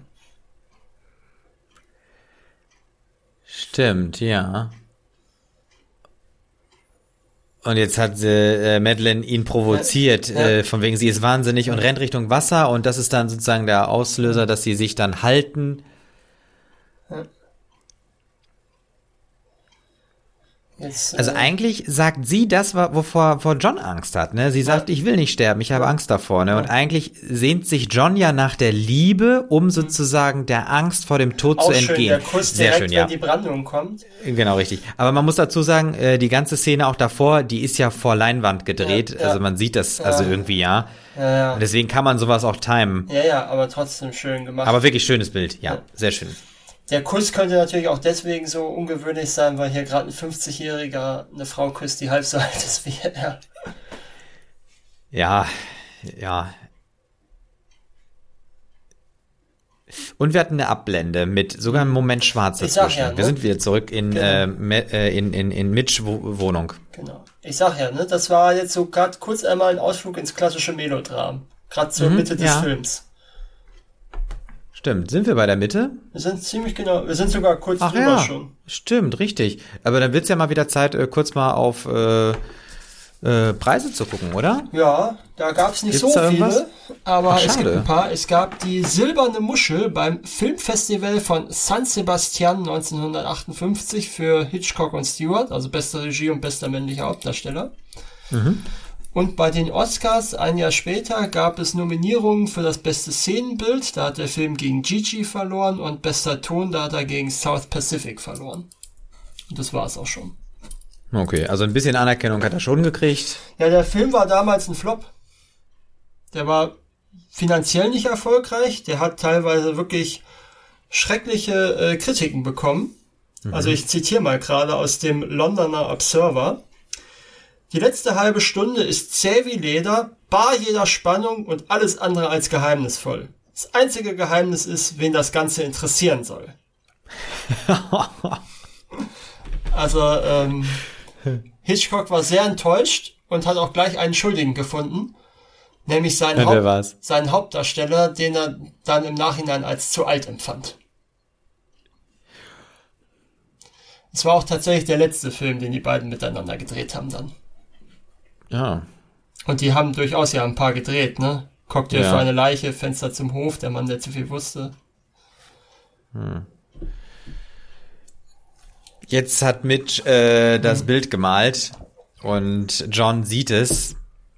Und es ist im Prinzip das Porträt von der Carlotta, nur hm. halt äh, mit Mitch im Gesicht. Und das ist jetzt für John zu viel. Ja. Er empfindet es natürlich als geschmacklosen Witz. Aber sie weiß natürlich nicht, was alle beziehungsweise sie kennt, äh, sie kennt Madeleine ja überhaupt nicht. Wieder rot, ne? Stimmt, sie, ja, stimmt, sie ist rot. Und er geht. Ich finde das so ein bisschen tragisch. Jetzt ärgert sie sich ja so, ne? Mhm.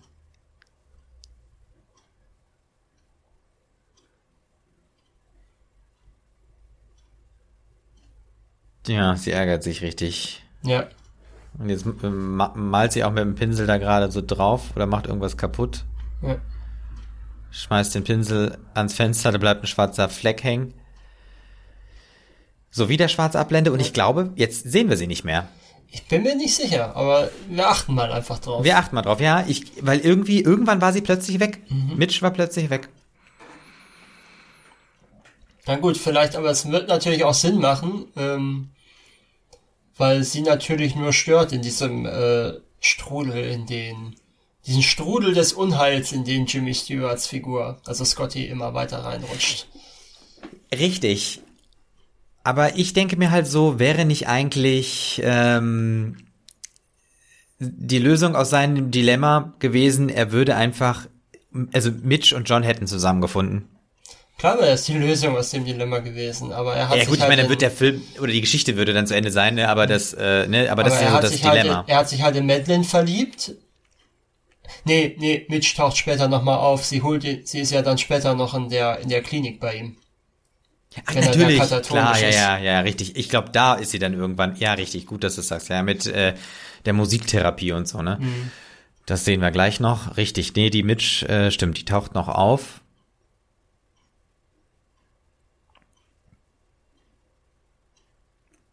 Ist auch so ein bisschen unfair für Mitch, ne? Also ja. warum gibt John so viel Aufmerksamkeit, Aufmerksamkeit für die Madeleine, die er überhaupt nicht kennt? Und die Mitch, die hört ihm zu, die macht Sachen mit ihm, äh, die lässt ihn zu Hause einfach so ganz normal an seine Drinks gehen. Äh, sie besucht ihn dann später in, äh, ne, im, in der Klinik. Oder ja, ignoriert das einfach. Ja gut, sie ist halt eine Freundin, ne? Aber irgendwie hat Madeleine eben was Spezielles und was Besonderes, was Mysteriöses. Ja, ja, richtig, ja. Ich meine, es ist natürlich auch, ähm, er ist eigentlich auch kein besonders äh, netter Kerl, ne? wenn man bedenkt, dass er ja gerade äh, die oder vorhin die Frau von einem alten Bekannten geküsst hat.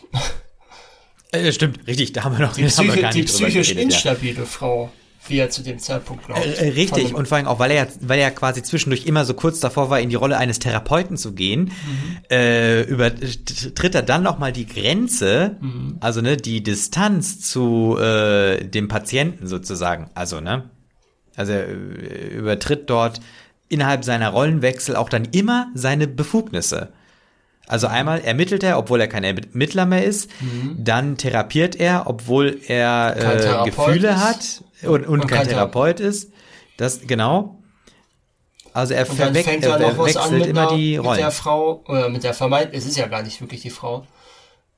Ähm, ist ja auch lustig, ne? Die echte Frau sehen wir ja eigentlich nie. Äh, ja, ich glaube nur ganz kurz, ne? Ja, ja, also also, ja, ja, da sehen wir halt wahrscheinlich, wie eine Puppe runtergeworfen wird. Äh, ja, Aber, genau, ja.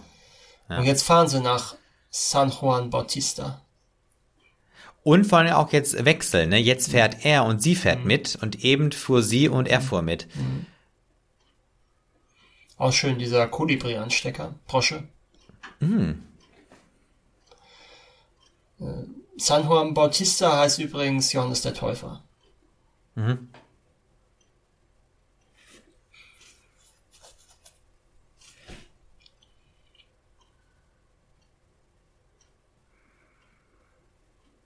Da sehen wir das Straßenschild mit dem Hinweis zur Mission. Und wir sehen so einen ja, Gang runter mit äh, so Bögen und ein Schwenk in den Innenhof. Da läuft sogar eine Nonne über den mhm. Rasen. Genau, wir sind in diesem ja, halb Museumsdorf. Ja. Hm.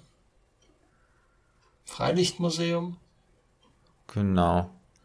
Ich meine, das war irgendwie ein komischer Einstieg, oder? Dass die da schon in dieser Kutsche sitzt. Ja. Aber da kommt ja jetzt gleich was, dass es sich daran erinnert.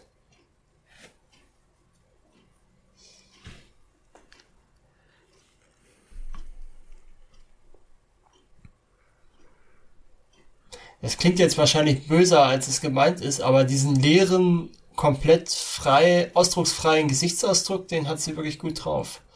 Ja, ja, ja, ja, aber ich meine, das passt ja wunderbar. Ja, ja. Das soll ja ich so sag sein. Ja, ich sage ja, es klingt wahrscheinlich schlimmer, als es gemeint ist. Ja.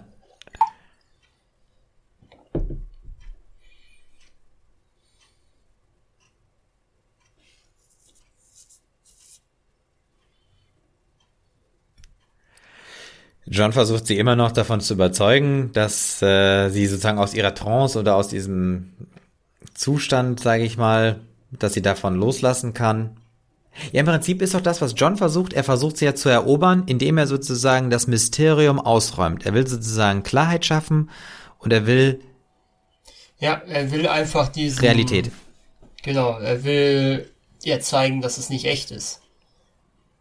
Genau, und ich glaube, filmisch gesehen ist das sozusagen das Element dafür, dass er sie erobern will. Also sozusagen die Sehnsucht nach der Liebe, die er sich verdient, indem er sozusagen als Ermittler die. Klarheit schafft. Genau, äh, genau, in, genau, deswegen muss er sie erlösen. Eigentlich will er sich aber selbst erlösen, ne? Das ist ja, Ja. das. Also erlösen aus seiner Situation, das Leben eines endlichen Menschen zu führen. Mhm. Also sie wehrt sich so ein bisschen vor diesen Küssen oder Kussversuchen. Und wieder sind wir, ja, ja, und wieder sind wir bei dem Thema, dass es eine 25-Jährige ist und er ein 50-Jähriger und sie mit jemand anderem verheiratet ist. Aber jetzt läuft sie, jetzt, jetzt äh, hat sie sich ja entschieden für den Tod. Also tut sie ja so, als ob sie sich jetzt dafür entschieden hat, aufzugeben. Richtig, ja.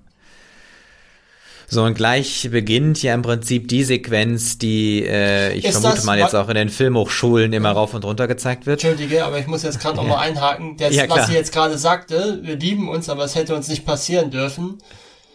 Sagt das jetzt Madeline oder Judy? Das ist eine sehr gute Frage.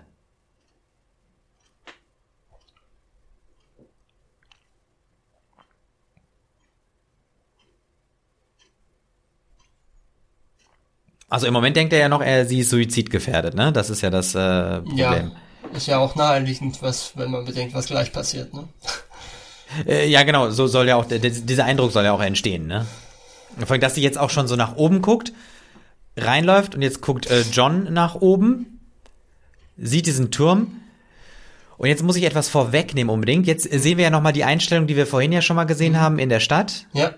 Mit der Ne, Friedhofskapelle. wieder diesen, genau, genau, ist genau dieselbe Einstellung. Ja. Hast recht, ja. Nur Und jetzt läuft zwar- er in die andere Richtung. Richtig. Und jetzt haben wir wieder das, was wir, ähm, was sozusagen ja auch den Vert Vertigo symbolisiert. Und wir sehen jetzt zum zweiten Mal den sogenannten Vertigo-Effekt. Genau. Und zwar soll dort angeblich dieses äh, Treppenhaus, und jetzt wiederholt er sich nochmal, der Effekt, er guckt nochmal runter. Und die sollen wohl für diese Aufnahmen das äh, Treppenhaus in der äh, in einer horizontalen nachgebaut haben, um dann Ja. diese Spezialaufnahme machen zu können. Habe ich auch so als Modell, genau. ja, ah wunderbar, sehr gut. Genau. Ist So, ja, jetzt fällt also Madeleine runter. Genau. Also so ist ja unser Eindruck. Und ich möchte gerne an dieser Stelle, wenn wir kurz Zeit haben, auch nochmal auf diesen Vertigo-Effekt eingehen, Ja, weil ja. ich habe nämlich immer gedacht, dass der Vertigo-Effekt aus diesem Film kommt. Aber er ist im Prinzip nur durch diesen Film wirklich als Vertigo-Effekt bekannt geworden. Eigentlich ähm, kann man ihn auch Dolly-Zoom nennen oder Dolly-Effekt.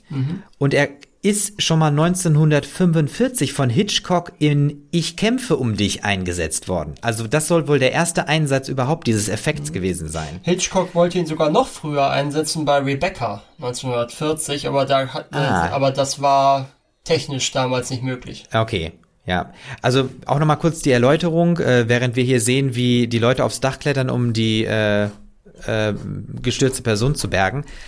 Ähm, Im Prinzip ähm, wird dort eine Dollyfahrt mit einem Zoom kombiniert und zwar in Genau. entgegengetzter Richtung. Und Genau. dadurch äh, verändern sich die Verhältnisse von Vordergrund und Hintergrund und das macht diesen unwirklichen Effekt, Genau. der im Prinzip ne, auch diese Höhenangst hier Mhm. ausdrücken soll. Und die nennt sich dann Vertigo, ne? also im Genau. Prinzip Schwindel.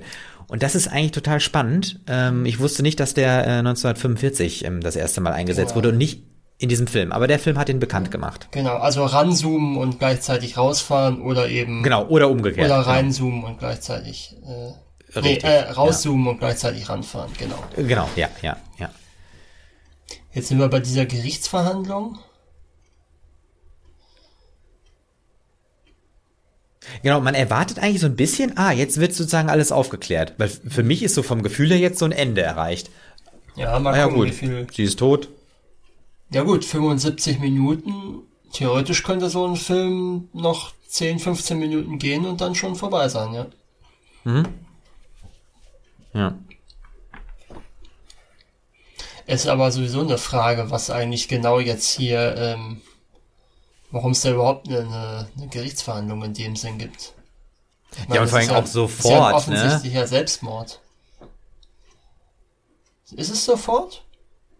Es macht den Anschein, weil die sind ja auch dort vor Ort, ne? Die sind ja, ja an derselben Stelle, als ob das jetzt mal gerade schnell da äh, noch ähm, improvisiert wurde. Okay, ah, nee, das habe ich jetzt eigentlich, aber du hast recht, das ist auch kein richtiger Gerichtssaal, ne?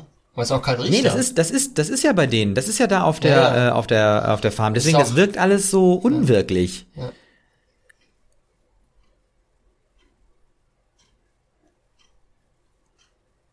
Aber wie gesagt, ich, äh,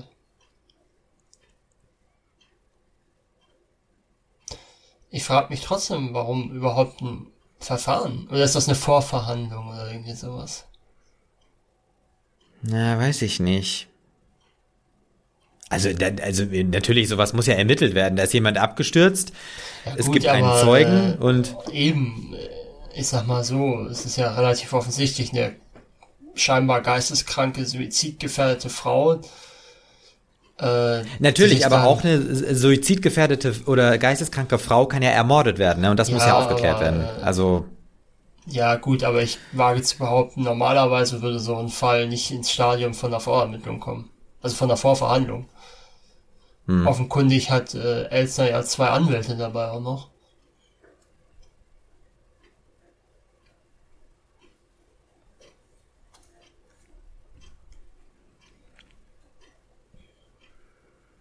Das ist natürlich auch sehr fies. Wie der Richter das zusammenfasst, ja, da diese ganze.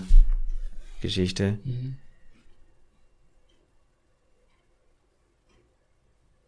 Ja, also er hat jetzt nochmal die ganze Geschichte äh, auf juristische Art und Weise zusammengefasst und übergibt jetzt äh, das Urteil an die Geschworenen, die auch nur aus sehr Männern durch, bestehen. Sehr, Männern, die ungefähr alle gleich alt sind. Sehr gut genau, durchmischte Jury. Ja. Genau, alle weiß und äh, weiß und keiner jünger als 50.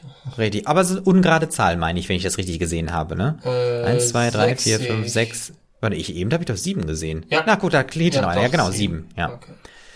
Und jetzt der äh, geschworenen Sprecher notiert das Urteil auf den Zettel und gibt es dem Richter.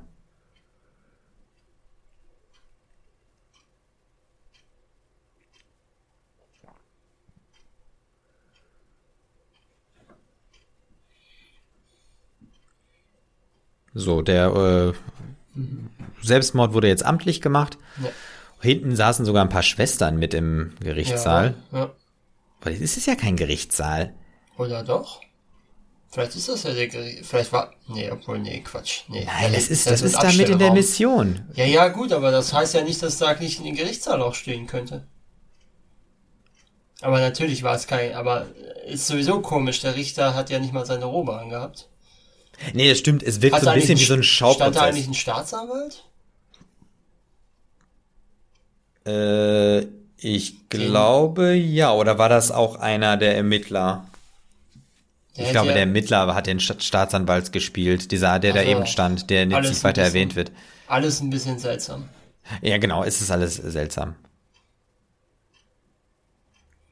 Das ist interessant, ne? Wenn man das so, wenn man das das erste Mal sieht und so, nimmt man das alles so hin, aber jetzt, wenn man Total. mehrfach Total. drüber redet ja. und äh, sich den anschaut jetzt so und gemeinsam anschaut, dann fällt einem auf, was das eigentlich für eine skurrile Situation gerade war. Ja. Ja. Was auch für ein unwirklicher Raum, ne? Also ja, es ist, hat so was von einer Abstellkammer, ne? Also ja, nicht genutzter echt. Raum, ne? Ja. Und mit Lenz Grab.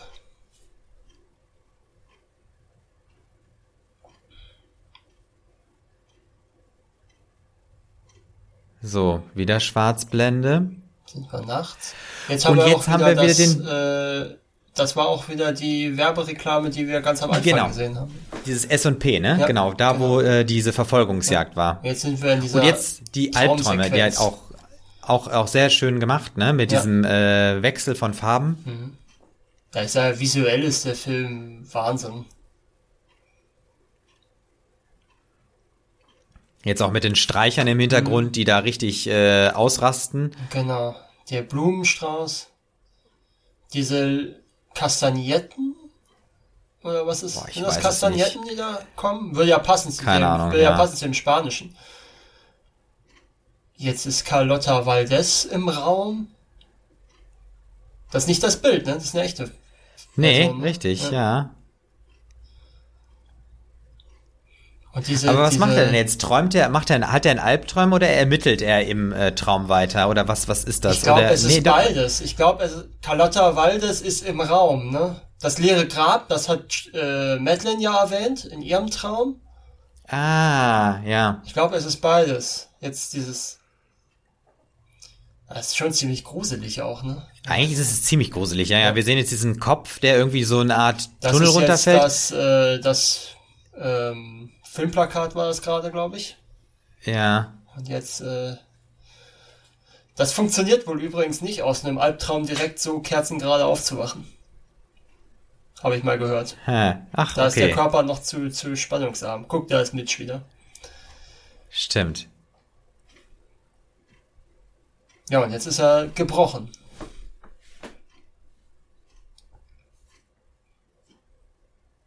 Und sie haben beide blau an, also es ist jetzt weder rot noch grün. Ja, rot haben wir ja, ja gut, die rot, rote grün haben wir im Hintergrund, ne?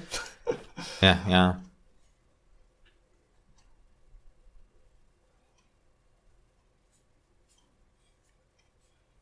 Also Mitch ist schon wirklich sehr besorgt um ja. ihn. Ich glaube, das war auch gerade so ein Gag von Alfred Hitchcock. Musik für Alkoholiker, Musik für Hypochonder, Musik für Melancholiker. Ja, es ist irgendwie schön, dass es selbst in den 50er Jahren schon äh, diese Art von Humor auch gab, ne? Ja gut, Hitchcock hat ja immer mal gerne so einen kleinen Gag eingebaut auch in seine Filme. Also, ja, das ist schön. Seine Cameos zählen ja auch meistens dann dazu und äh, ja. hat ja auch zumindest eine richtige Komödie gedreht. Ich bin mir jetzt nicht sicher. Mir fällt sonst außer immer Ärger mit Harry fällt mir jetzt keiner ein.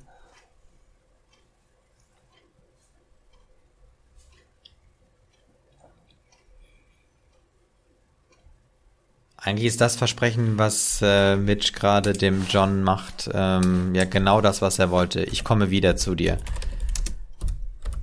Und er sieht es nicht. Ja gut, jetzt ist er ja katatonisch.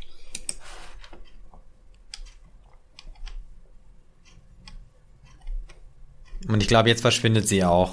Also sie spricht ja jetzt gleich nochmal mit dem Arzt. Ja, das kann jetzt tatsächlich sein, dass das das letzte Mal war. Und dann ist sie plötzlich weg.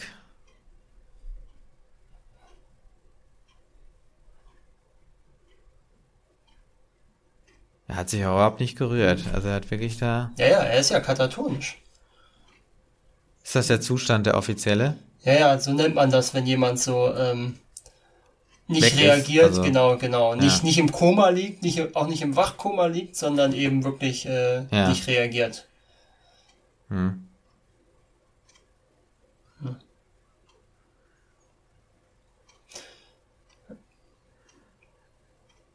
Akute Melancholie ist natürlich. So nennt der Arzt das, akute Melancholie. Ich glaube ja. aber nicht, dass, also ich kann mir nicht vorstellen, dass das eine echte, äh, eine echte Diagnose, zumindest heute wäre.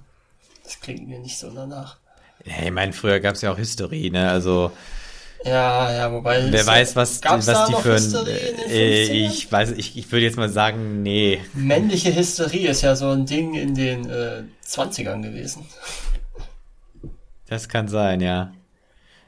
So, jetzt geht sie einfach raus, die Tür geht zu und der Arzt ist weg und sie geht den Gang runter mit, ja, langsam, sie schreitet eigentlich. Ist auch keiner mehr da auf dem ja, Gang. Ja. Dieser, ist, das ein, ist das ein Krankenhaus oder eine Nervenheilanstalt?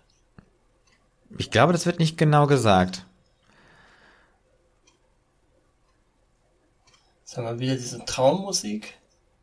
Mm, eine Harfe und jetzt haben wir den Schwenk über San Francisco, ne? Gehe ich mal schwer von aus, ja. Aber die Brücke sieht man nicht. Mm, nee. ich kann mich jetzt auch nicht orientieren. Ich weiß nicht, wo ja. wir da sind in der Portalen, äh, in der Totalen. Ja. Da hinten war sie, glaube ich, oder? Ja, kann sein. Sind wir wieder bei dem schönen Gebäude? Ich finde aber sehr kleine Fenster. Ja. Scheint nicht sehr lichtdurchlässig äh, zu sein, das Ganze. Ja, was er macht, ist absolut nicht gut für ihn. Aber er scheint ja entlassen zu sein, ne? Also ja, nach einer gewissen Zeit aber, jetzt. Aber es äh, ist eigentlich absolut nicht gut für ihn, dass er ausgerechnet da jetzt hinläuft. Und dann auf sie natürlich auch noch trifft, ist natürlich nochmal das größere Problem. Zumindest denkt er das. In dem Moment. Mhm.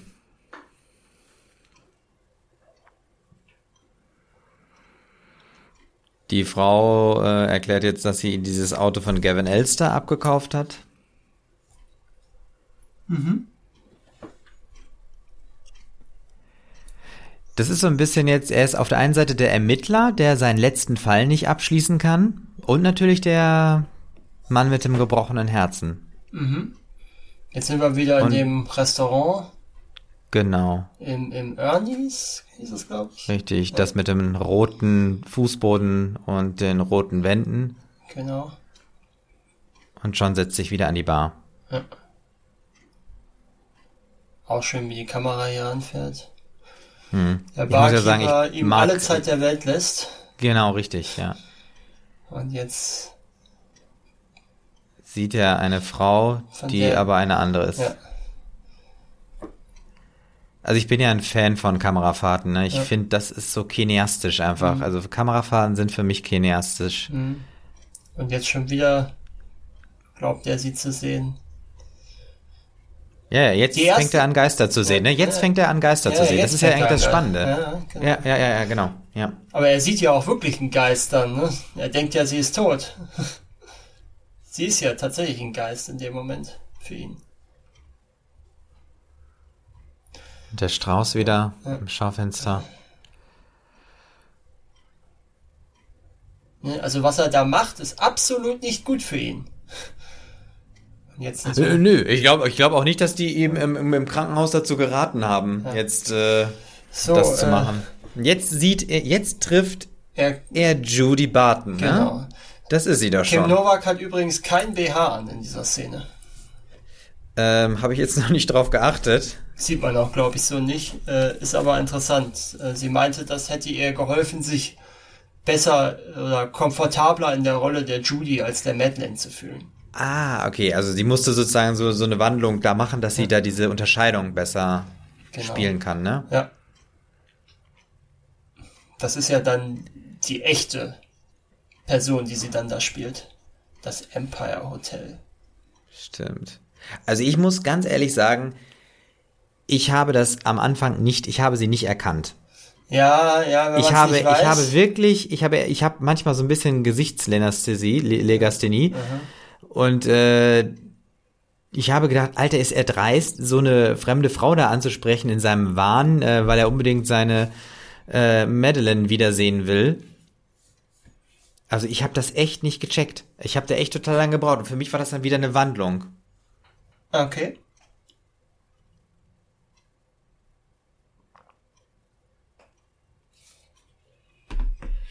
Schön dieses Fire Escape Zeichen, ja. dieses große da oben. Und auch wieder so ein abgewetzter Teppich.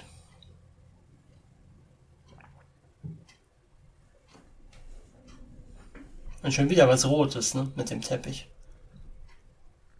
Ja.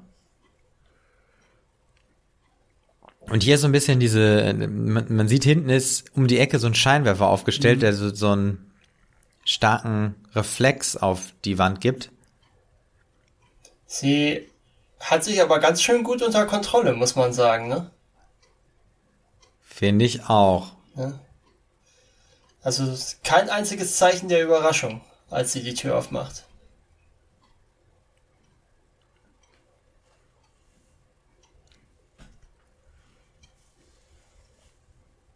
Und sie hat wieder was Grünes an. Wie schon beim letzten Mal, als er sie das erste Mal gesehen hat. Und ich habe das Gefühl, es ist äh, die Synchronstimme von Trinity aus Matrix. Äh, ich glaube, du hast auch durchaus, warte mal, Rita Engelmann steht hier für, aber ich glaube, nee, nee, das ist falsch. Nee, nee, das ist die falsche Synchro. Es gibt ja drei Synchros für den Film auf Deutsch. Ach, welche gucken wir denn eigentlich? Gucken wir die letzte? Ich meine, wir gucken die aus den 80ern für die Wiederaufführung. Also, ja. Woher gucken wir? Nee, wir gucken Martina, Tr nee, das ist Martina Träger. Dann gucken wir tatsächlich die aus für die Video. Ja, ja, jetzt passt. Das okay. ist Martina Träger. Und Martina Träger kennt man, glaube ich, tatsächlich auch äh, aus Matrix. Also ist vor allen Dingen Sharon Stones Feststimme und ist auch Carrie Ann Moss Feststimme. Seit ja, ja, dann kommt es hin. Ja, ja Carrie Ann Moss. Dann macht das ja auch Sinn, dass der neu synchronisiert wurde, weil wenn die auch äh, Ann Moss spricht, ne, dann passt das ja. Aber ich muss sagen, das jetzt auch beim zweiten Mal gucken, ist mir das erst an dieser Stelle aufgefallen. Deswegen bei mir ist es Judy Barton. Ne? Ich erkenne Madeleine nicht. Also auch so selbst von dem, wie sie redet, wie sich die Stimme anhört, wie sie aussieht und so. Ja, sie legt die Stimme auch. Sie legt es auch anders an, ne? Ja, ich glaube, sie, ähm, sie redet nicht so wie Madeleine, sondern hm. ja, irgendwie ja, tiefer, ja, so ein bisschen gefallener irgendwie so. so. Ja, bei Madeleine, also ich glaube, wenn sie Madeleine spricht, klingt es, glaube ich, eher so, wie sie Sharon Stones Rollen anlegt, meistens. Müsste man mal eine Synchron von einem Sharon Stone Film dazu gucken, jemand. Ah.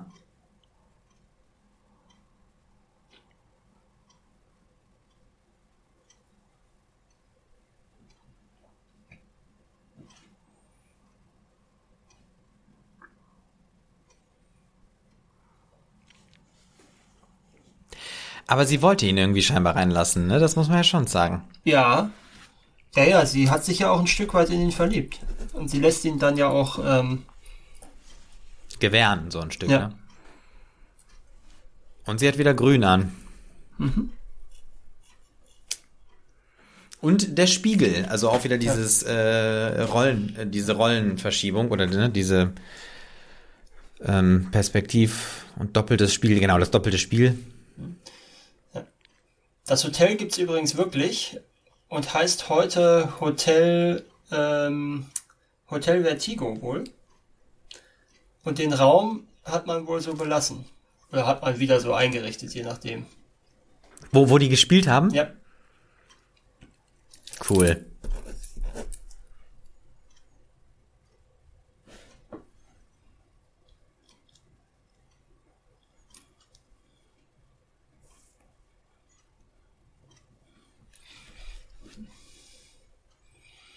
Gibt auch eine schöne Anekdote von Kim Novak und Alfred Hitchcock, als sie ihn bei einer Szene nach der Motivation ihrer Figur fragt, äh, antwortete er ihr, äh, lass uns nicht zu tief in diese Materie eintauchen, Kim, es ist nur ein Film. Hat Hitchcock gesagt? Ja. oh. Ja, Hitchcock war, glaube ich, äh, so gut er im Filmemachen war, ich glaube, er war kein besonders guter Chef. Also ich meine, da gibt's ja auch genügend Geschichten, dass er äh, seinen weiblichen Hauptdarstellerinnen auch ziemlich äh, äh, ziemlich fragwürdige fragwürdig genährt hat. Ah, okay, ja. Also, ja. Jetzt wieder die Blende auf Rot. Mhm. Und jetzt kommt der Twist relativ früh im Film. Ne? Halbe Stunde vor Schluss ja schon. Das ist richtig, ja. Und jetzt sehen wir nochmal die äh, Vertigo-Effekte, oder? Nee, noch nee, nicht. Nee, wir sehen ja das nur, wie die tote nein, Frau darunter fliegt. Ja. War die denn? Nee, die ist die ist die äh, beim Sturz gestorben? Nee, die war ja schon, die ist ja schon da so rumgehangen. Mhm. Die werden sie ja nicht sediert. Wenn sie sediert hätten, wäre es ja aufgefallen bei einer Obduktion. Hm, ja.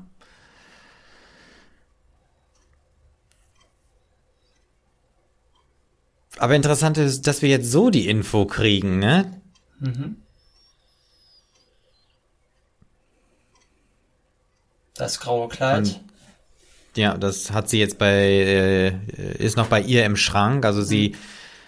also ich, der erste Eindruck ist, sie packt und will türmen. Ja. Ja, weil sie den Koffer aufs Bett tut und ihre Kleider rausholt und jetzt ist sie am überlegen. Sie zögert, weil sie halt das graue Kleid gesehen hat. Weil sie sich ja auch ein Stück weit in ihn verliebt hat. Jetzt will sie den Brief schreiben. Mhm.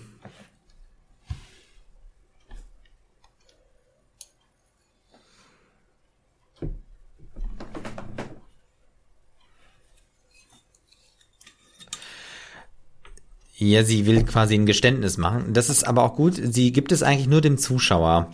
Ähm, also sie bekennt jetzt auch. Weil will sie denn jetzt, äh, will, also ist sie wirklich in ihn verliebt? Ich glaube schon. Deswegen will sie ja, deswegen bleibt sie ja dann doch erstmal und äh, deswegen will sie ihn ja warnen auch. Weil zumindest hat sie Reue vor ihrer Tat ihm gegenüber. Sagen wir es mal so. Ach ja, äh, äh, aber sag mal genau, ähm, äh, äh, äh, die Judy Barton ist ja von dem Gavin Elster quasi engagiert worden, ne? Genau, genau. Die Frau zu spielen für, genau, für richtig, Scotty, damit, damit richtig, er seine damit, echte Frau, die Scotty gar nicht kennt, oder die damit Judy, er der Zeuge ist, ne? genau. ne? Damit er der Zeuge ist für den Selbstmord. Das war ja sozusagen diese der Plan. Ganze, diese ganze Carlotta Valdez-Nummer ist ja, glaube ich, auch nicht wahr, oder? Das ist ja nicht wirklich die, die, oder war das wirklich die Urgroßmutter von seiner Frau? Bin mir nicht ich glaube, das wird nicht weiter geklärt. Ja, aber ich glaube, das, dass, ich meine, dass es irgendwo mal angedeutet wird, dass das auch Quatsch ist. Das, ja, das kann sein. Aber wahrscheinlich spielt es auch gar keine Rolle, ja. so, so direkt. Aber genau, dann hat ja die Judy Barton das Problem, dass sie, als sie Madeleine Elster gespielt hat, sich in John verliebt hat. Genau. Aber weil äh, ja ihr Job das ist, äh, ne, die äh, Madeline gespielt zu haben. Also ich meine, ganz abgesehen von hat dem, sie das Problem. Von dem Problem, dass sie jemanden gespielt hat, der gestorben ist äh, und dann trotzdem noch in dieser Stadt bleibt. Ich meine, ja, im Prinzip ist das ja, im Prinzip ist das ja so äh, Hitchcocks äh, Interpretation von unerfüllter Liebe. Also warum das so ist? Die Erklärung ist, ja, manchmal sind die Zusammenhänge halt so, es steht immer was dazwischen im Weg und jetzt in diesem Fall ist es natürlich, dass sie den Auftrag hatte, jemanden zu spielen, der dann stirbt und dann quasi aus dieser Rolle heraus nicht mehr weiter Rauskommt. existieren darf. Ja, ja. ja. Beziehungsweise sie kommt jetzt ja nicht mehr aus dieser Rolle raus. Er hat sich ja in Madeline verliebt und nicht in Judy. Ja, was natürlich auch die Frage aufwirft, ähm, das ist auch schon, was, ja. was passiert überhaupt, wenn man sich verliebt? Ne? Verliert, ver, verliebt man sich äh, in, ach stimmt, weil die andere sie, Frau mit dem ja, ja. grauen. Und sie weiß, glaube ich, sofort, was los ist. Ja, ja, sie durch, durchschaut das. Nee, die Frage ist ja bei dem Verlieben, inwieweit äh, das Verlieben jetzt auf Person bezogen ist oder jetzt, sag ich mal, auch auf das Äußerliche und inwieweit das Äußerliche an der Person hängt und so weiter. Ne? Mhm. Das sind ja quasi die Fragen, die hier ist auch schön, dieser, äh, dieses grüne Neonlicht wieder. Mhm, vom Empire. Ja. Der Schwenk runter. Der Wagen hält und John lässt Judy am Empire Hotel raus. Und bringt sie auch äh, zum Zimmer zurück.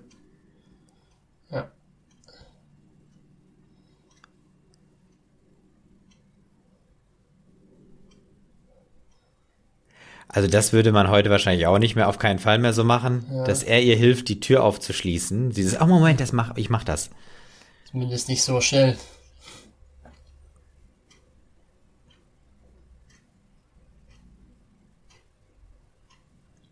Wissen wir, was sie macht? Also sie äh, versucht sich jetzt rauszureden, nee, dass nee, sie morgen nee, früh keine Zeit hat, ja weil sie einen Job hat. Diesen, wir sahen sie ja nur vorhin mit diesen anderen Frauen. Aber ah, das sieht jetzt großartig aus. Ja, ja, stimmt. Ja, ja. Also irgendwie, das, das, wir sehen das äh, äh, Empire-Logo von draußen, dieses mhm. grüne Licht von dem Neon äh, reinscheinen im Prinzip an den Vorhängen und der Rest des Raumes ist in so ein rosa-rot eigentlich ja, genau, gefasst. Ja. Und sie jetzt im Schatten. Genau, das zeigt sozusagen diese Doppelrolligkeit, ja. ne? Äh, doppelrollig, wie heißt das? Äh, ne? Doppelrolle. Doppelrolle. Ja, die. Doppelbödigkeit ihrer Rolle. Ja, so, das ist gut, ja. Und im, im Profil sieht sie ja exakt so aus, ne? Wie, also das wie, ja, wie Madeleine. Auch schön, es klim, äh, glitzert so leicht die Ohrringe, ne? Mhm. Jetzt sieht sie auch ein bisschen mehr. Jetzt hat es auch so was leicht ähm, Blondes wieder, ne?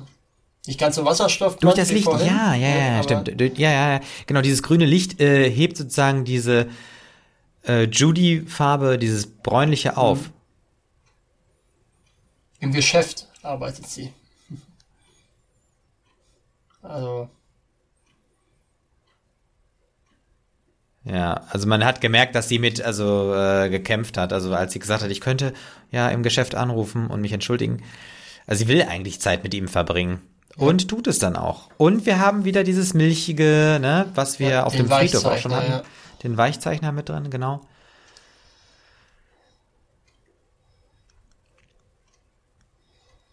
Dieser, das ist auch irgendwie so eine unwirklich anmutende Kulisse. Ich weiß aber auch gar nicht, was das genau ist. Das muss ja irgendein großes Monument sein in, in San Francisco. Ja, aber ich, keine Ahnung, kenne ich auch nicht.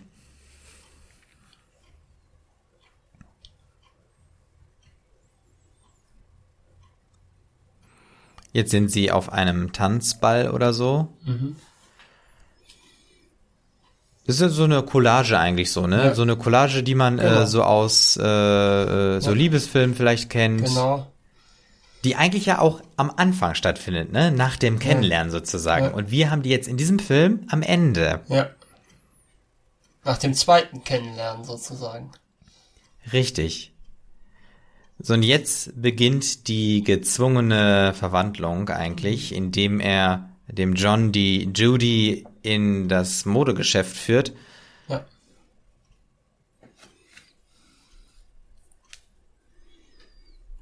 Gibt es Ranchoffs? Ja, da gab es auch. Warte mal, ich suche es gerade bei meinen Sachen. Aber ich meine, ja. Äh, genau, die gab es auch, hat 1976 geschlossen. Hm. Also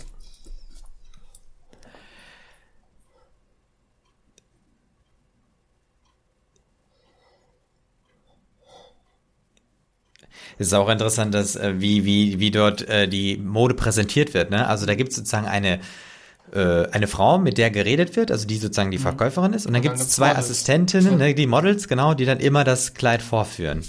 Wow.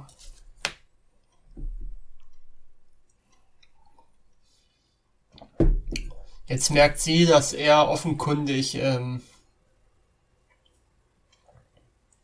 besessen ist.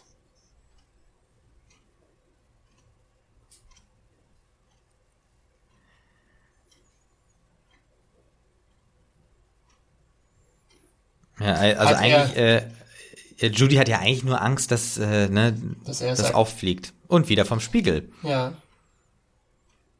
Weiß ich nicht, ob sie wirklich nur Angst hat, dass es auffliegt. Ich meine, er benimmt sich ja schon sehr besessen von einer toten Person. Also, ich glaube, sie hat auch schon ein Stück weit Angst, dass er gefährlich ist in seiner Besessenheit. Hm. Man merkt ja jetzt schon, er wird ja jetzt schon sehr aggressiv. Also nicht sehr, aber er wird ja jetzt schon leicht aggressiv gegenüber der Dominant, Verkäuferin. Ne? Bestimmt, genau, richtig. Er möchte genau. es möglichst schnell haben, also auch die Änderungen sollten möglichst äh, hm. direkt hm. gemacht werden.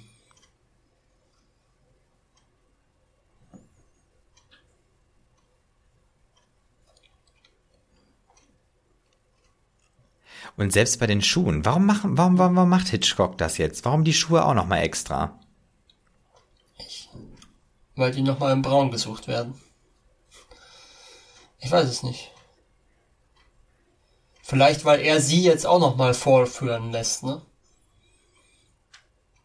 Und jetzt er, hat er wieder den Drink gereicht mit dem hier, das ist wie Medizin. Ja. Das hat er ja mit Madeleine auch gemacht.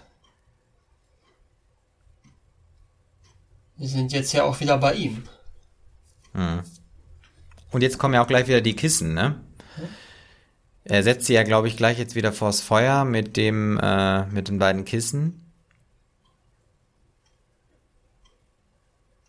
Hier, das Bild ist total voller Linien, ne? Fällt dir das ja, auf? Ja. Im Lampenschirm, im Vorhang, ja, in der Lehne, genau. in dem Kissen auf dem Sofa und die Lamellen die von... Die kontrastieren äh, nochmal, ja. Ja, genau. Auch die Bücher. Stimmt, die steht auch äh, horizontal. Das ist eine gute Frage. Es geht ja gar nicht um mich. Also die Frage ist, in wen hat er sich verliebt? Ne? Ähm, das ist ja klar. Er war ja in Madeline schon verliebt. Ja, aber ich glaube, gerade hat nicht Judy gesprochen, sondern Madeline selbst. Also sozusagen so. die Judy, die Madeline gespielt hat, in der er sich verliebt hat und in dem Moment, wo sie sich auch in ihn verliebt hat. Ja. Und zum Beispiel jetzt, was sie sagt, also es war so schön, als wir angefangen haben, miteinander auszugehen. Und ich glaube, sie meint eigentlich jetzt auch den Moment im, beim ersten Mal, als sie die Madeline Aha. gespielt hat. Aha. Und ich glaube jetzt, ich, ich, ich sage jetzt mal auch, was meine, meine Theorie irgendwie ja. war. Ne? Also ich glaube, was Hitchcock vorhatte, weil das jetzt irgendwie einfach passt, weil ich glaube, Vertigo oder Vertigo als der Schwindel, ich glaube, die Kritik, die äh, Hitchcock mit dem Film versucht, er macht Kritik an der Romantik und er möchte eigentlich die Romantik als Schwindel darstellen. Mhm. Okay. Kannst du das vielleicht noch und, Ticken näher ausführen? Ja, ähm, im Prinzip die Romantik lebt ja ja auch von den Bildern, die das Kino macht. Und eigentlich ist er da selbst, also ist er da total selbstironisch mit seinem Film, weil er ja quasi irgendwie so ein, ja nicht Liebesfilm, aber irgendwie doch auf irgendeiner Ebene eine Art Liebesfilm macht. Es ist ein tragischer Liebesfilm, ne? Natürlich, ja. Und damit natürlich, sind wir wieder beim Melodrama, ne? G genau. Ähm, aber ähm, die, die, die Romantik, die im Film drin ist, die ist ja Schwindel. Mhm. Also, weil die kann ja gar nicht plausibel sein, weil sie ja die Tragik braucht, um ja. romantisch zu sein. Also weißt du so ein bisschen, ja. worauf ich hinaus will? Ja, gut, wobei ich sagen würde, auch schon wieder diese rote, dieser rote Schein da im Hintergrund.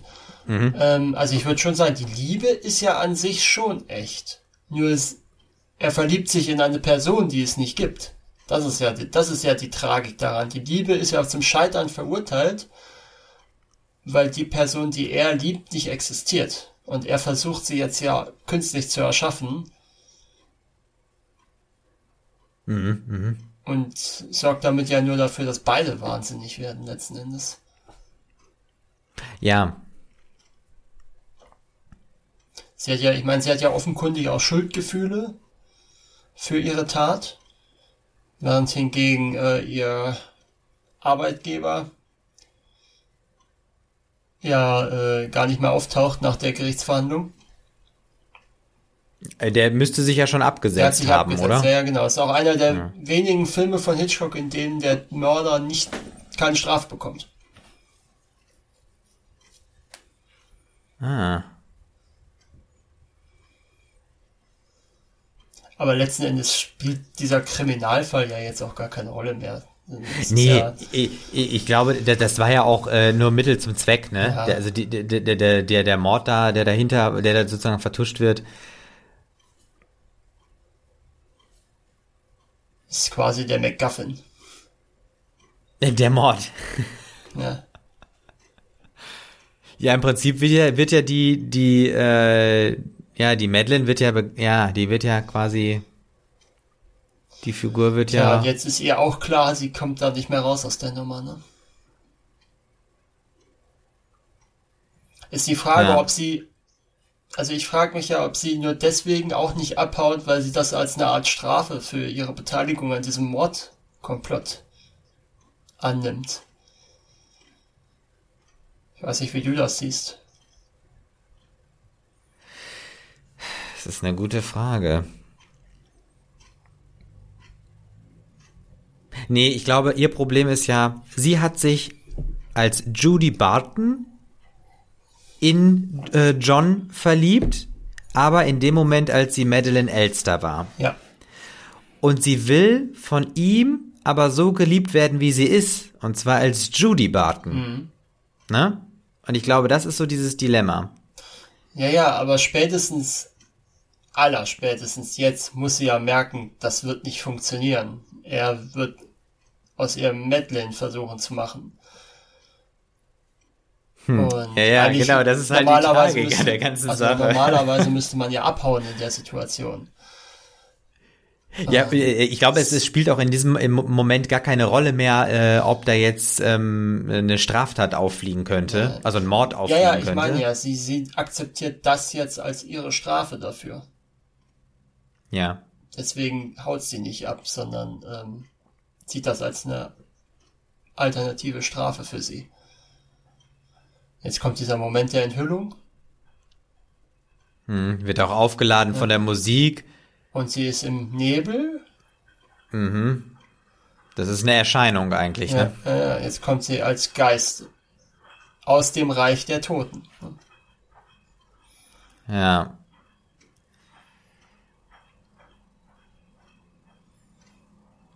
So ein bisschen Gänsehaut kriegt man schon bei der Szene, ne? Ja, ja, ja. Und man merkt auch, dass sie gerne einfach nur jetzt äh, wirklich sein will.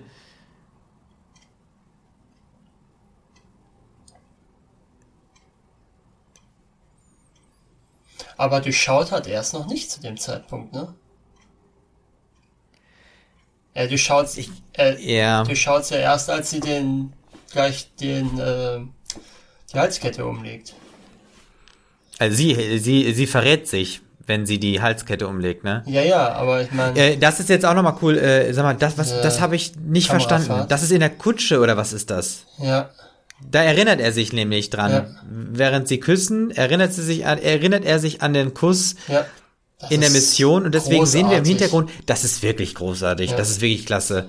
Das fällt mir jetzt erst so auf. Ich habe das äh, beim ersten gucken, ich habe es gesehen, aber ich habe es nicht verstanden. Jetzt sind wir zurück im Raum.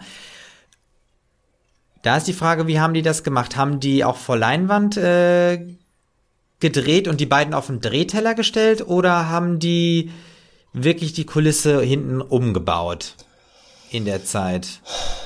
In Anbetracht der Tatsache, dass es ja keine Kulisse war, sondern ein echtes Hotel.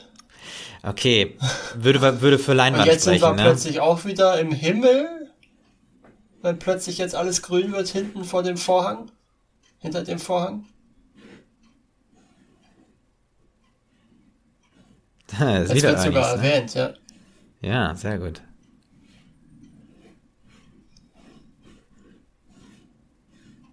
Sie ist jetzt schon sehr unterwürfig auch.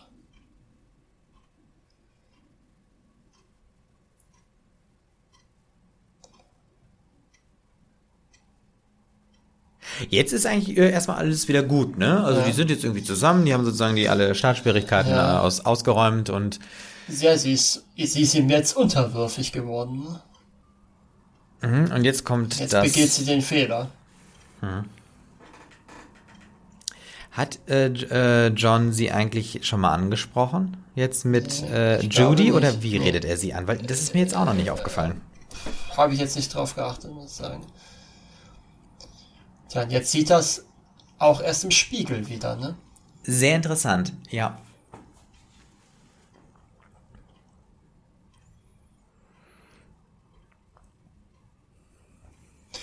Die Szene übrigens hat Hitchcock eine Woche gedreht wo sie davor sitzt.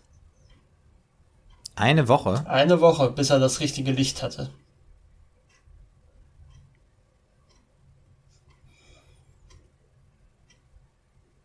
Also jetzt nicht nur in der Rückblende, sondern natürlich vorhin dann die Szene, wo sie dann, wo er dann auch den Katalog bekommen hat. Aber daran haben sie eine Woche gedreht.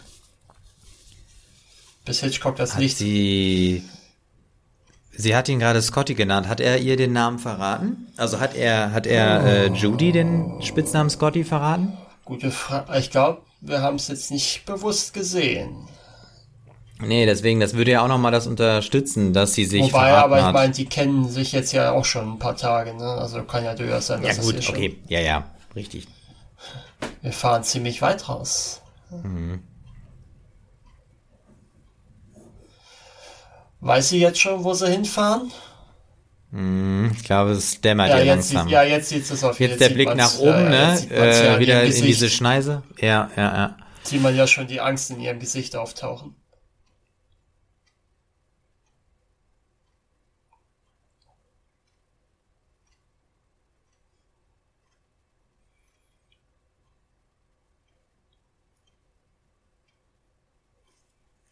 Jetzt haben die die Rollen getauscht, ne? Also es war ja vorher die Frage, also da sind die ja zur Mission gefahren, da hat sie gesagt, sie muss noch was erledigen, ne, um halt in diese Kirche zu gehen. Ja. Und jetzt fährt er hin und sagt, ich frage mich auch, glaubt sie jetzt, dass er sie umbringen wird? Weiß ich nicht. Oder sie hat Angst, dass sie auffliegt, immer noch.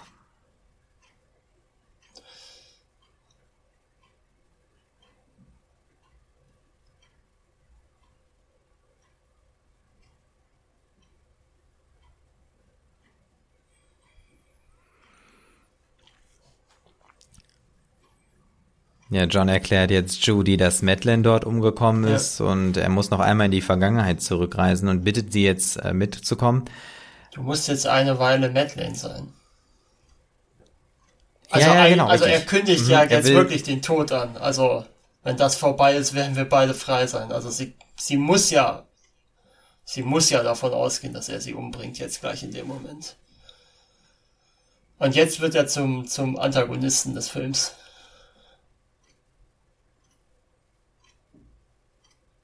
Jetzt erkennt man ja offenkundig, dass er auch ein Stück weit wahnsinnig geworden ist. Ja, ja, das ist halt der Schwindel, ne? Der Schwindel. Ja, nicht nur, also ich meine. Also so als jetzt, als, als, als ich meine, entferntes Synonym von äh, Wahnsinn. Ja.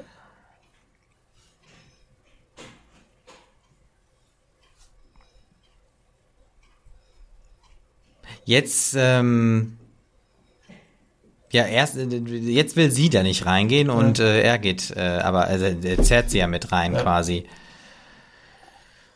Und jetzt sehen wir gleich äh, Vertigo-Effekt. Ähm, 4 und 5? 4 und 5, genau. Die letzten zwei in diesem Film.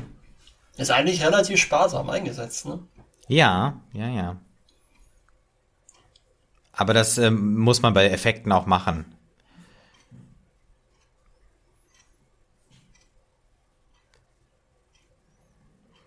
Ja, okay, du bist meine einzige Hoffnung. Und er will sie jetzt davon überzeugen, mit auf den. Nee, er, er zwingt sie quasi dazu, dass sie vorgeht, Treppe rauf. Und er will nachkommen. Aber was ist das denn jetzt? Er, also ich meine, er stellt sich ja auch quasi wieder der Akrophobie und die Akrophobie ist ja im Prinzip eigentlich. Ich weiß. So. Ich habe keine Ahnung, was er eigentlich vorhat. Ich also für mich ist er jetzt verrückt geworden. Er ist wahnsinnig. Ja.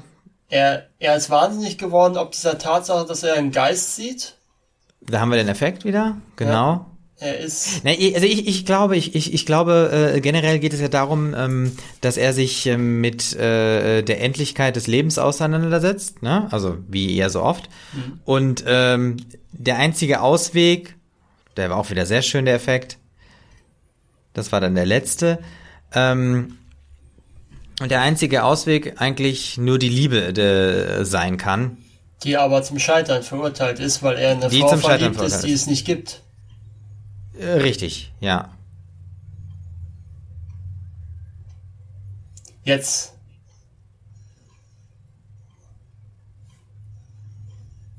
Und jetzt, jetzt ist er plötzlich. Er ihr, jetzt erklärt er genau. ihr, dass ich muss sagen, mit diesem Satz, ne, deine Halskette hat dich verraten, da hast du den Fehler gemacht. Ähm, damit wird er wieder zum Ermittler, finde ich. Ja.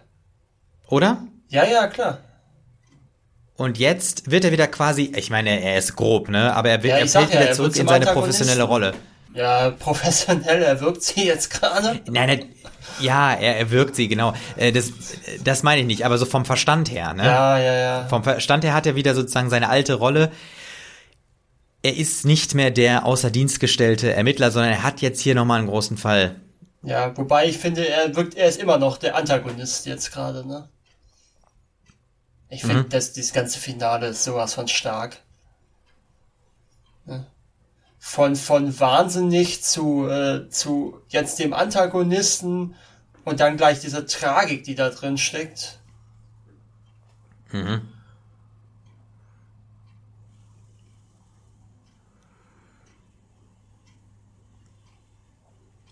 Also im Prinzip wiederholt äh, John jetzt auch äh, in nicht nüchterner Sprache das, was der Richter gesagt hat, der ja so ganz nüchtern im Prinzip völliges falsches Urteil äh, oder Schlussfolgerung gezogen hat.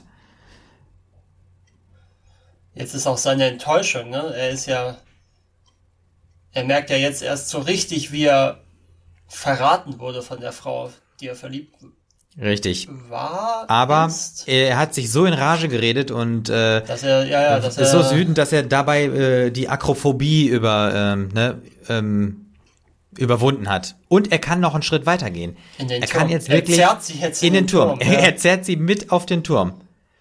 So, und jetzt ist eigentlich das. Ja, da muss ich jetzt nochmal genau drauf achten. Da habe ich nämlich beim ersten Mal gucken nicht richtig aufgepasst, ja. ob es ein Unfall ist oder ob es oder ob sie stürzt, sich stürzt. Ja, ich glaube, das ist so halb halb, ne? Sie erschrickt sich ja. Ich glaube, es ist bewusst offen gelassen.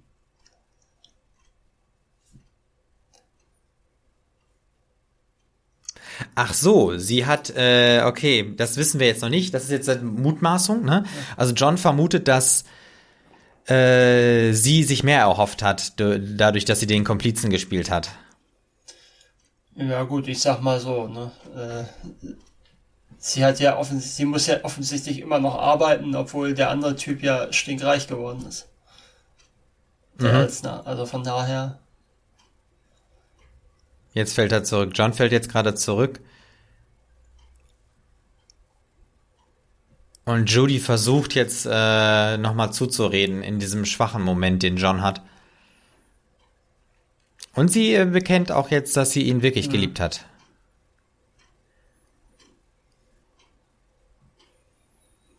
Nee, er liebt dich nicht. Er liebt eine Frau, die es nicht gibt. Ja, das stimmt. Und ich glaube, der Verlust, der jetzt gleich eintritt, ist, weil er, weil sie beide festhalten wollen, ne? Deswegen verlieren das, sie. ist, das ist so großartig. Das ist gruselig. Ist das eine Nonne? Ja, ist, ein, ist ja klar. Ist, sie, sie, Sie rennt weg, runter. sie rennt weg und guckt nicht wohin. Sie will nur weg, ja. Weil sie den Geist von Elsners Frau sieht. Und das ist wunderbar, wie er da auch, wie die Kamera erstmal rausfährt aus dem Genau, Glockenturm. ja. Die Kamera fährt und raus und vor allen Dingen. Und jetzt ist er wieder, er der, steht. jetzt ist er wieder wirklich tragisch. Er Ja. hat, er hat seine, Ja. Er hat es schon wieder verloren. Er hat sich schon wieder verloren Ja. zum zweiten Mal. Er konnte nichts zweiten Mal tun. ja. Und jetzt ist er endgültig gebrochen, würde ich sagen. Also da kann man jetzt auch keine einzige Szene hätte jetzt noch dahinter funktioniert, weil ähm, so wie der Film endet, endet er eigentlich nah an der Perfektion. Ich weiß nicht, wie du das Ende siehst oder das ganze Finale. Aber- Wow, ja, also ich muss sagen, ähm, Also ich meine jetzt nur das Finale. Ne? ach so, das Finale. Doch, eigentlich, eigentlich ist es so ein äh, Ende, so dass du aus dem Kino rausgehst und denkst, äh, mein Gott, was ist da jetzt eigentlich passiert? Also so, dass es hängen bleibt, würde ich schon sagen. Ja. Ja. sehr, sehr tragisch. Unglaublich ist- tragisch. Und man wird eigentlich, man wird ja eigentlich jetzt mit diesem Abspann und der Musik alleine gelassen, ne? Ja. Wobei ich gar nicht weiß, ob das, das ist ja nicht der Originalabspann. Da stand ja jetzt gerade was von ähm, Nee, nee, richtig, Restaurierung. genau, aber Ich richtig. weiß gar nicht, ob es ja. im Und- originalen Abspann überhaupt gab. Ach so, das weiß ich jetzt auch nicht, keine Ahnung. Ja, hier 1996 steht da Okay. dran. Ja, ja, da das ist wahrscheinlich ist der, Das ist der Restaurierungsabspann. äh, Restaurant. Von ich Universal, ja. Ja. ja, klasse. Also, Markus, wir haben jetzt geguckt, äh, Vertigo aus dem Reich der Toten, äh, der Titel der Wiederaufführung. Wir haben die DVD-Version geguckt, äh, von 19, also Ursprungsjahr 1958 aus den USA, USA von Alfred Hitchcock. Und ja, wie ist nochmal so dein Abschlussfazit? Es ist eine unglaublich tragische Geschichte. Scotty ist ein tragischer Held par excellence. Er um ihn herum, er kann die Leu er kann die Frau, die er liebt, nicht retten. Zweimal nicht retten, tatsächlich. Er sieht die Frau, die ihn gefahrlos liebt, nicht vor seinen Augen. Hm, die Mitch? Ja, genau. Er kann nicht mal, er kann das Verbrechen zwar aufklären, aber kann dann auch nicht den, äh, den Schuldigen bestrafen. Der Elstner ist weg. Er kann im Prinzip nichts. Die einzige Heldentat, die er vollbringt, ist, dass er Madeleine vom Ertrinken rettet, was aber gespielt ist. Ja. Hm. Also es, er ist eine unglaublich, also er ist, ich habe es ja schon am Anfang gesagt, er ist eigentlich ein Lappen. Er ist eine unglaublich tragische Figur auch, weil er, er ist der Held des Films, aber er kann niemanden retten und am Ende auch nicht mal hm. sich selber. Natürlich gibt's ja. dann auch, natürlich gibt's dann auch Zufälle, die dann dazukommen, dass gerade in dem Moment diese Nonne reinkommt, die Judy so erschreckt, aber er hat sie natürlich auch in diesen Zustand gebracht, dass sie hm. völlig verängstigt ist in dem Moment. Also das Einzige, was er eigentlich gewonnen haben könnte, ist die Überwindung seiner Akrophobie. Ja, die hat er tatsächlich aber gewonnen, aber dafür hat er alles andere verloren. verloren er, ja. ja. Also ich muss sagen, ich glaube mit äh, meiner Anfangsvermutung irgendwie so Hitchcock macht mit Vertigo eigentlich er stellt die Romantik als großen Schwindel dar. Ich glaube, da würde ich auch erstmal bei bleiben. Mhm. Ja, also wenn dir sonst auch nichts mehr einfällt, würde ich sagen, wir sind am Ende unserer Folge ja. bei I Went to Films. Ja. Und ich äh, bedanke mich auch schon mal fürs Zuschauen, Zuhören. Genau. Und sage bis zum nächsten Mal. Ich bedanke mich ebenfalls und bis zum nächsten Mal. Tschüss. I Went to Films. It's not a film school. Ein Audiokommentar von Markus und Martin. Weitere Infos unter iwenttofilms.de und im Social Web bei Facebook, Twitter und Instagram.